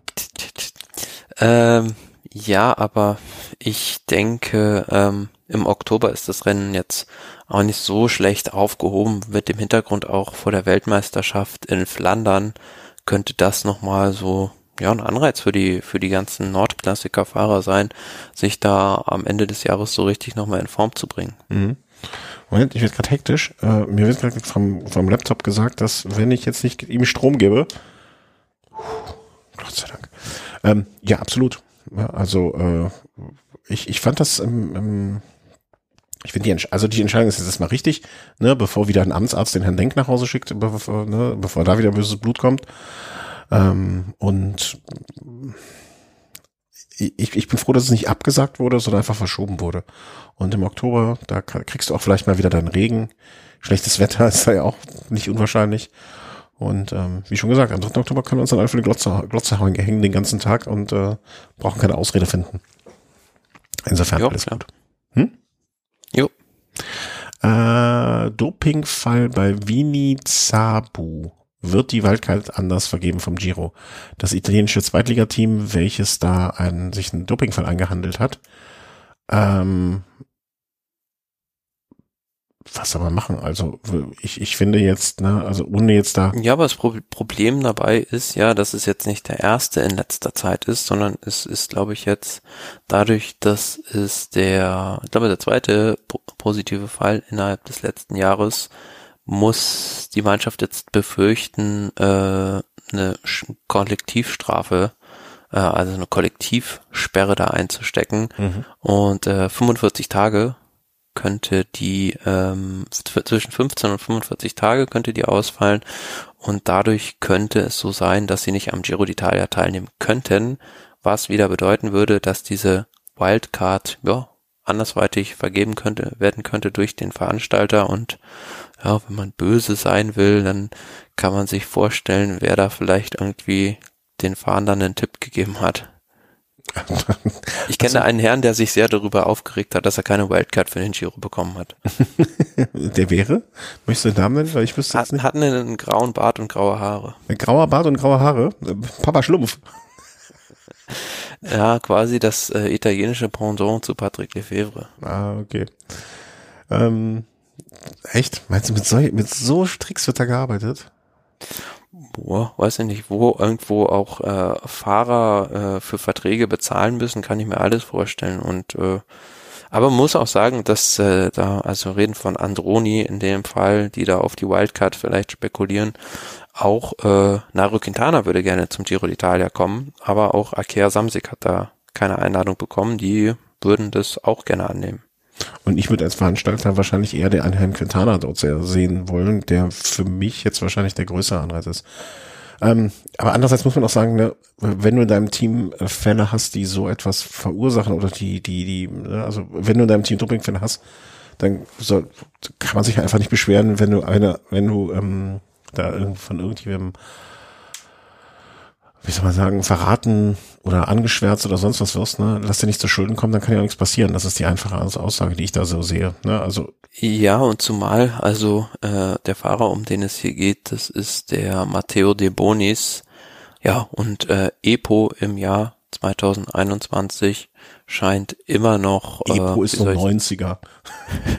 ja, eingesetzt zu werden. Aber muss sagen, in der Mannschaft äh, hat das eine gewisse Tradition. Also da gab es ja beispielsweise, ich glaube 2013 war das auch innerhalb von kürzester Zeit zwei Fälle mit Mauro Santambrogio und Danilo Di Duca in dem Team. Hm.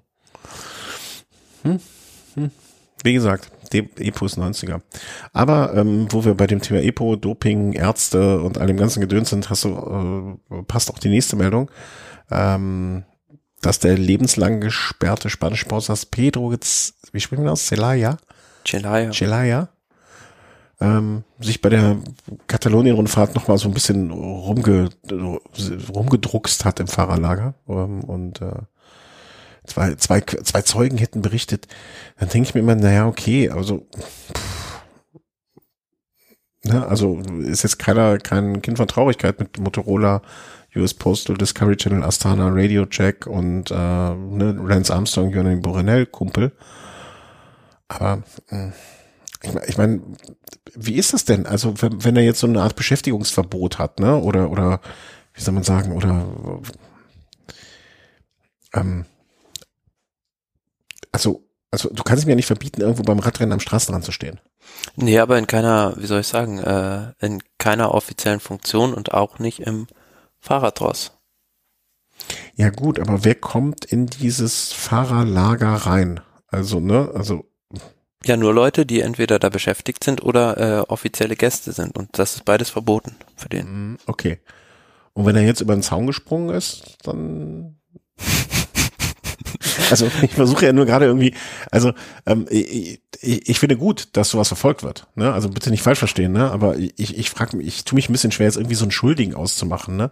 Wenn der jetzt irgendwie so einem Typen, der hinten am, am, am, am, äh, am wie soll man sagen, am Parkplatz, ja, das, das, das Sperrband hoch und runter zieht, ob jemand durch darf oder nicht, wenn der dem Fuffi in die Hand drückt und sagt, lass mich mal durch, ne? Ähm, Ja, klar, aber die Frage ist ja auch immer, was will der da? Also Ja, er muss ja irgendeine frag ich Intention gehabt haben, da, da hinzugehen. Also von daher, äh, deshalb ist es mir auch nur auffällig geworden, was hat jetzt so jemand da noch wieder im Kreise des Pelotons überhaupt äh, für Ambitionen oder was will der da und äh, was hat er bei den Teams da zu suchen?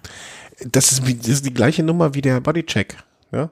Also dem, dem muss ja auch klar sein, äh, weißt du, wenn, wenn der da rumläuft, dass irgendjemand ihn erkennt oder wenn er, wie in dieser Meldung sagt, sich mit äh, Dopingoffizieren der UCI unterhält, ne? Also das ist, keine Ahnung, das ist wie wenn ich äh, als Messdiener mit einem Bad Religion T-Shirt in die Kirche gehe, dass da irgendwie, ne, also darf ich mich auch nicht beschweren, wenn ich rausfliege. Ja, also ist irgendwie komisch. Also ähm, das denke ich mir, was, was haben die, also wa- warum? Wenn er sich mit irgendwem treffen will, dann kann er das doch wirklich im Teamhotel bei der Katalonenfahrt oder so, da kann ja auch keiner, wenn er ein Zimmer nimmt am gleichen Hotel, dann kann er sich damit treffen, mit wem er will. Warum, warum müssen die Leute so, also warum stellen die sich Ja, so vielleicht, ungeschickt? vielleicht ist er auch nur öffentlichkeitsgeil. Ja, gut, dann habe ich auch kein Mitleid. Also, pff, Oder steht gerne im Mittelpunkt, ich weiß es nicht. Aber ja, ja. das ist oder oder er ist einfach nur ja sehr plump. Du sagst plump, ich sag dumm. Ja, vielleicht ist auch sehr Das ist dumm. ein anderes Wort dafür, ja. Hm.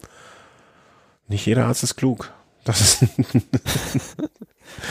so, nicht jeder Arzt ist klug. Ja.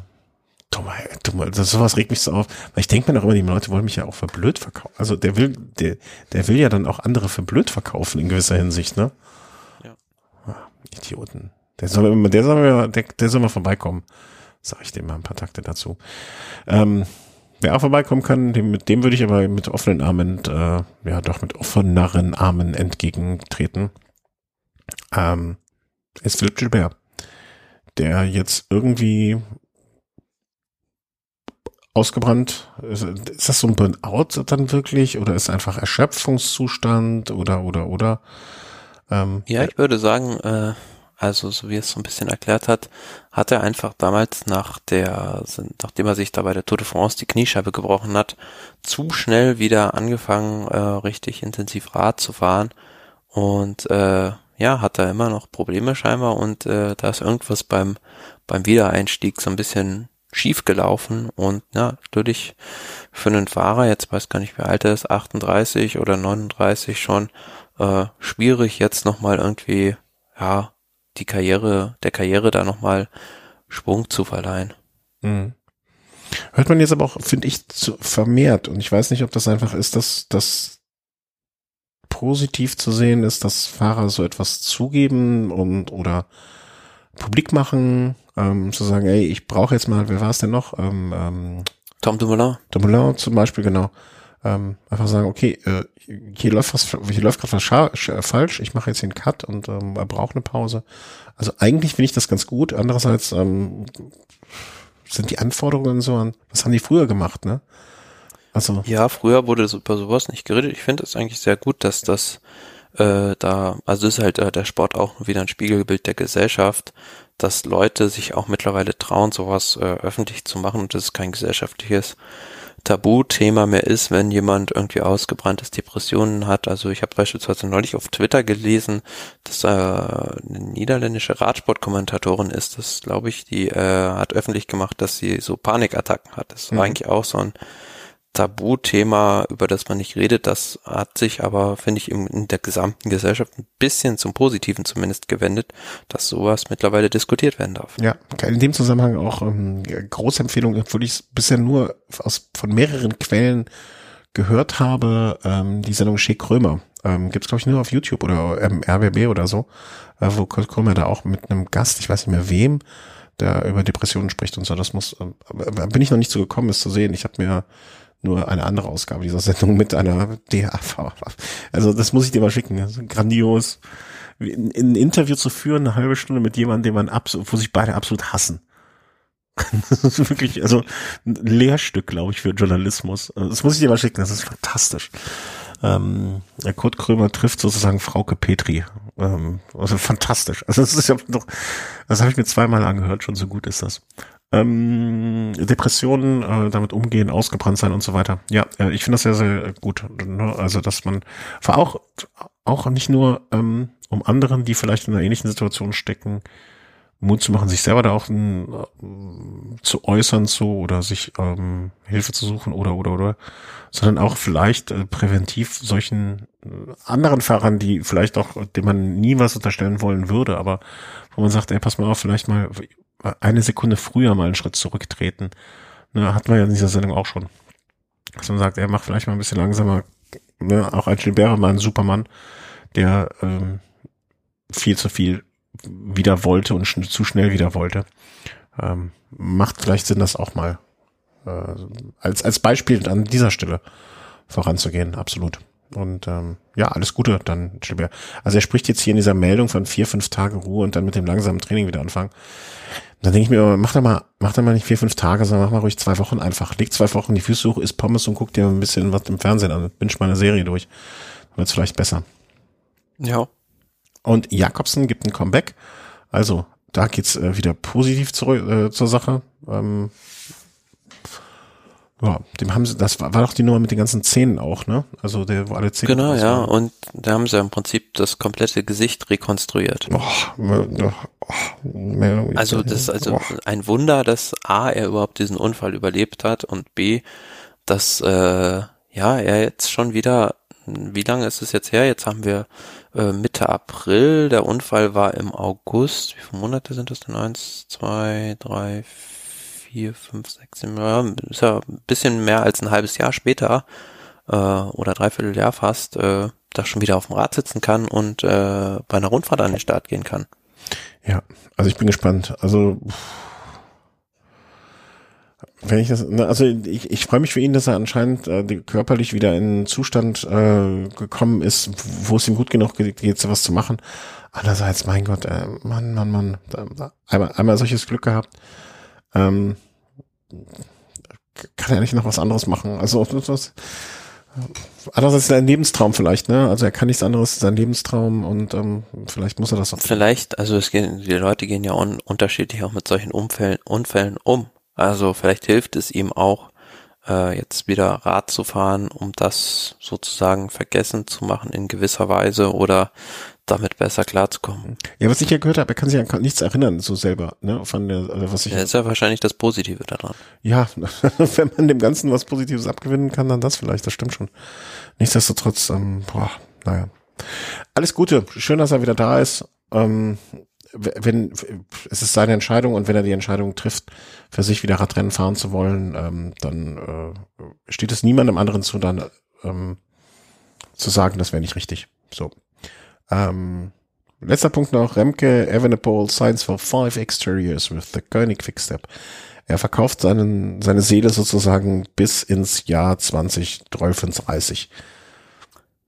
Ja, ganz interessant. Also, was jetzt dahinter steckt, hinter dieser Meldung, also er hat jetzt fünf Jahre seinen Vertrag bei Patrick Lefebvre verlängert, wobei man da jetzt noch nichts Offizielles gehört hat, dass der Sponsor weiter an äh, Bord bleibt und ähm, von daher kann das natürlich, äh, ja, dieses Papier irgendwo ohne Wert sein, ja. falls das Team irgendwo keinen Sponsor mehr findet. Auf der anderen Seite vielleicht auch clever, äh, in, falls jetzt da wirklich noch verhandelt werden sollte zwischen Patrick Lefebvre und einem potenziellen Sponsor, dass er dann sozusagen den Wert seines Teams dadurch wieder steigert, mhm. wenn ich hier sagen kann, du, äh, lieber Sponsor, ich habe da hier vielleicht das größte Talent des Radsports noch für fünf weitere Jahre auf jeden Fall in meinem Team.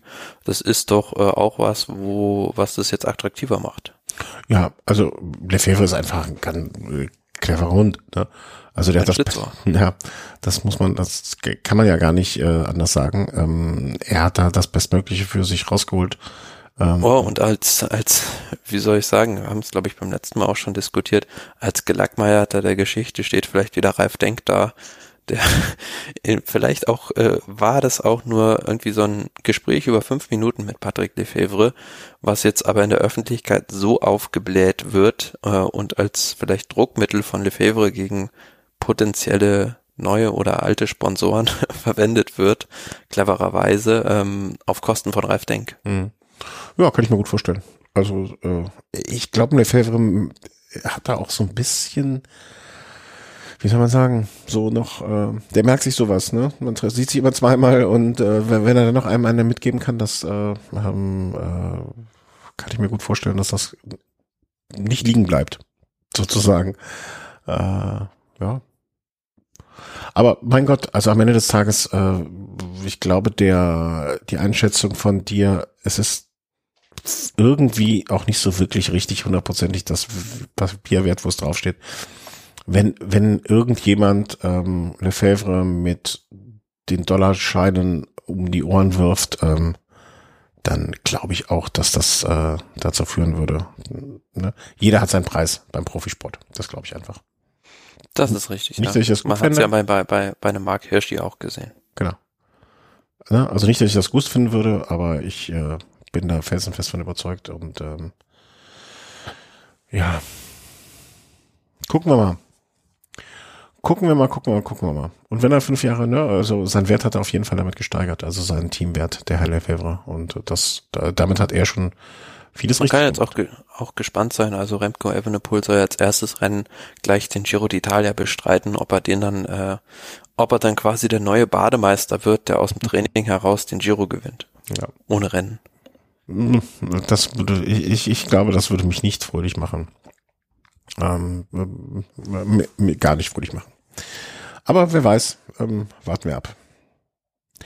So, also, wir entlassen euch in die weitere Frühjahrssaison. Ähm, bedanke mich ganz herzlich. Äh, ich habe mal wieder vergessen, mir einen Sendungstitel zwischendurch aufzuschreiben, aber ich glaube, nicht jeder Arzt ist clever. Ähm, können wir, äh, geht durch, oder? Können wir machen? Sehr gut. Ähm, Wir haben was gelernt, nämlich dass äh, Sergio, Sergio Igita so ausgesprochen wird, ähm, dass äh, es manchmal auch sein muss, dass man eine Flasche an der falschen Stelle wegwirft. Und ähm, auch gelernt, dass man sich immer bedanken muss. Deswegen danke ich allen unseren Zuhörerinnen und Zuhörern mh, mm, für A, eure Treure, B, eure netten, immer wieder kommenden Kommentare, C, wenn ihr uns etwas Gutes tut im Sinne von einer kleinen Spende oder auch ähm, wie die Tage, ich glaube gestern oder vorgestern gekommen, eine Auphonic-Spende. Das ist Produktionszeit. Äh, wir haben, glaube ich, gest gestern oder vorgestern Zeit bekommen für so gut zweieinhalb Sendungen, die ich dann durch Auphonic schieben kann. Die macht dann, also die gehen jetzt an den Hörer, der die uns gestiftet hat. Du bist dafür verantwortlich, dass diese und die nächste Sendung einfach gut klingen. Selber schuld. Und ähm, in erster Linie danke ich noch dir, Thomas. Mach es gut, bleib gesund. Ähm, du, alle Hörerinnen und Hörern und äh, euren Familien und allen, die euch was bedeuten. Tschüss. Ciao, ciao.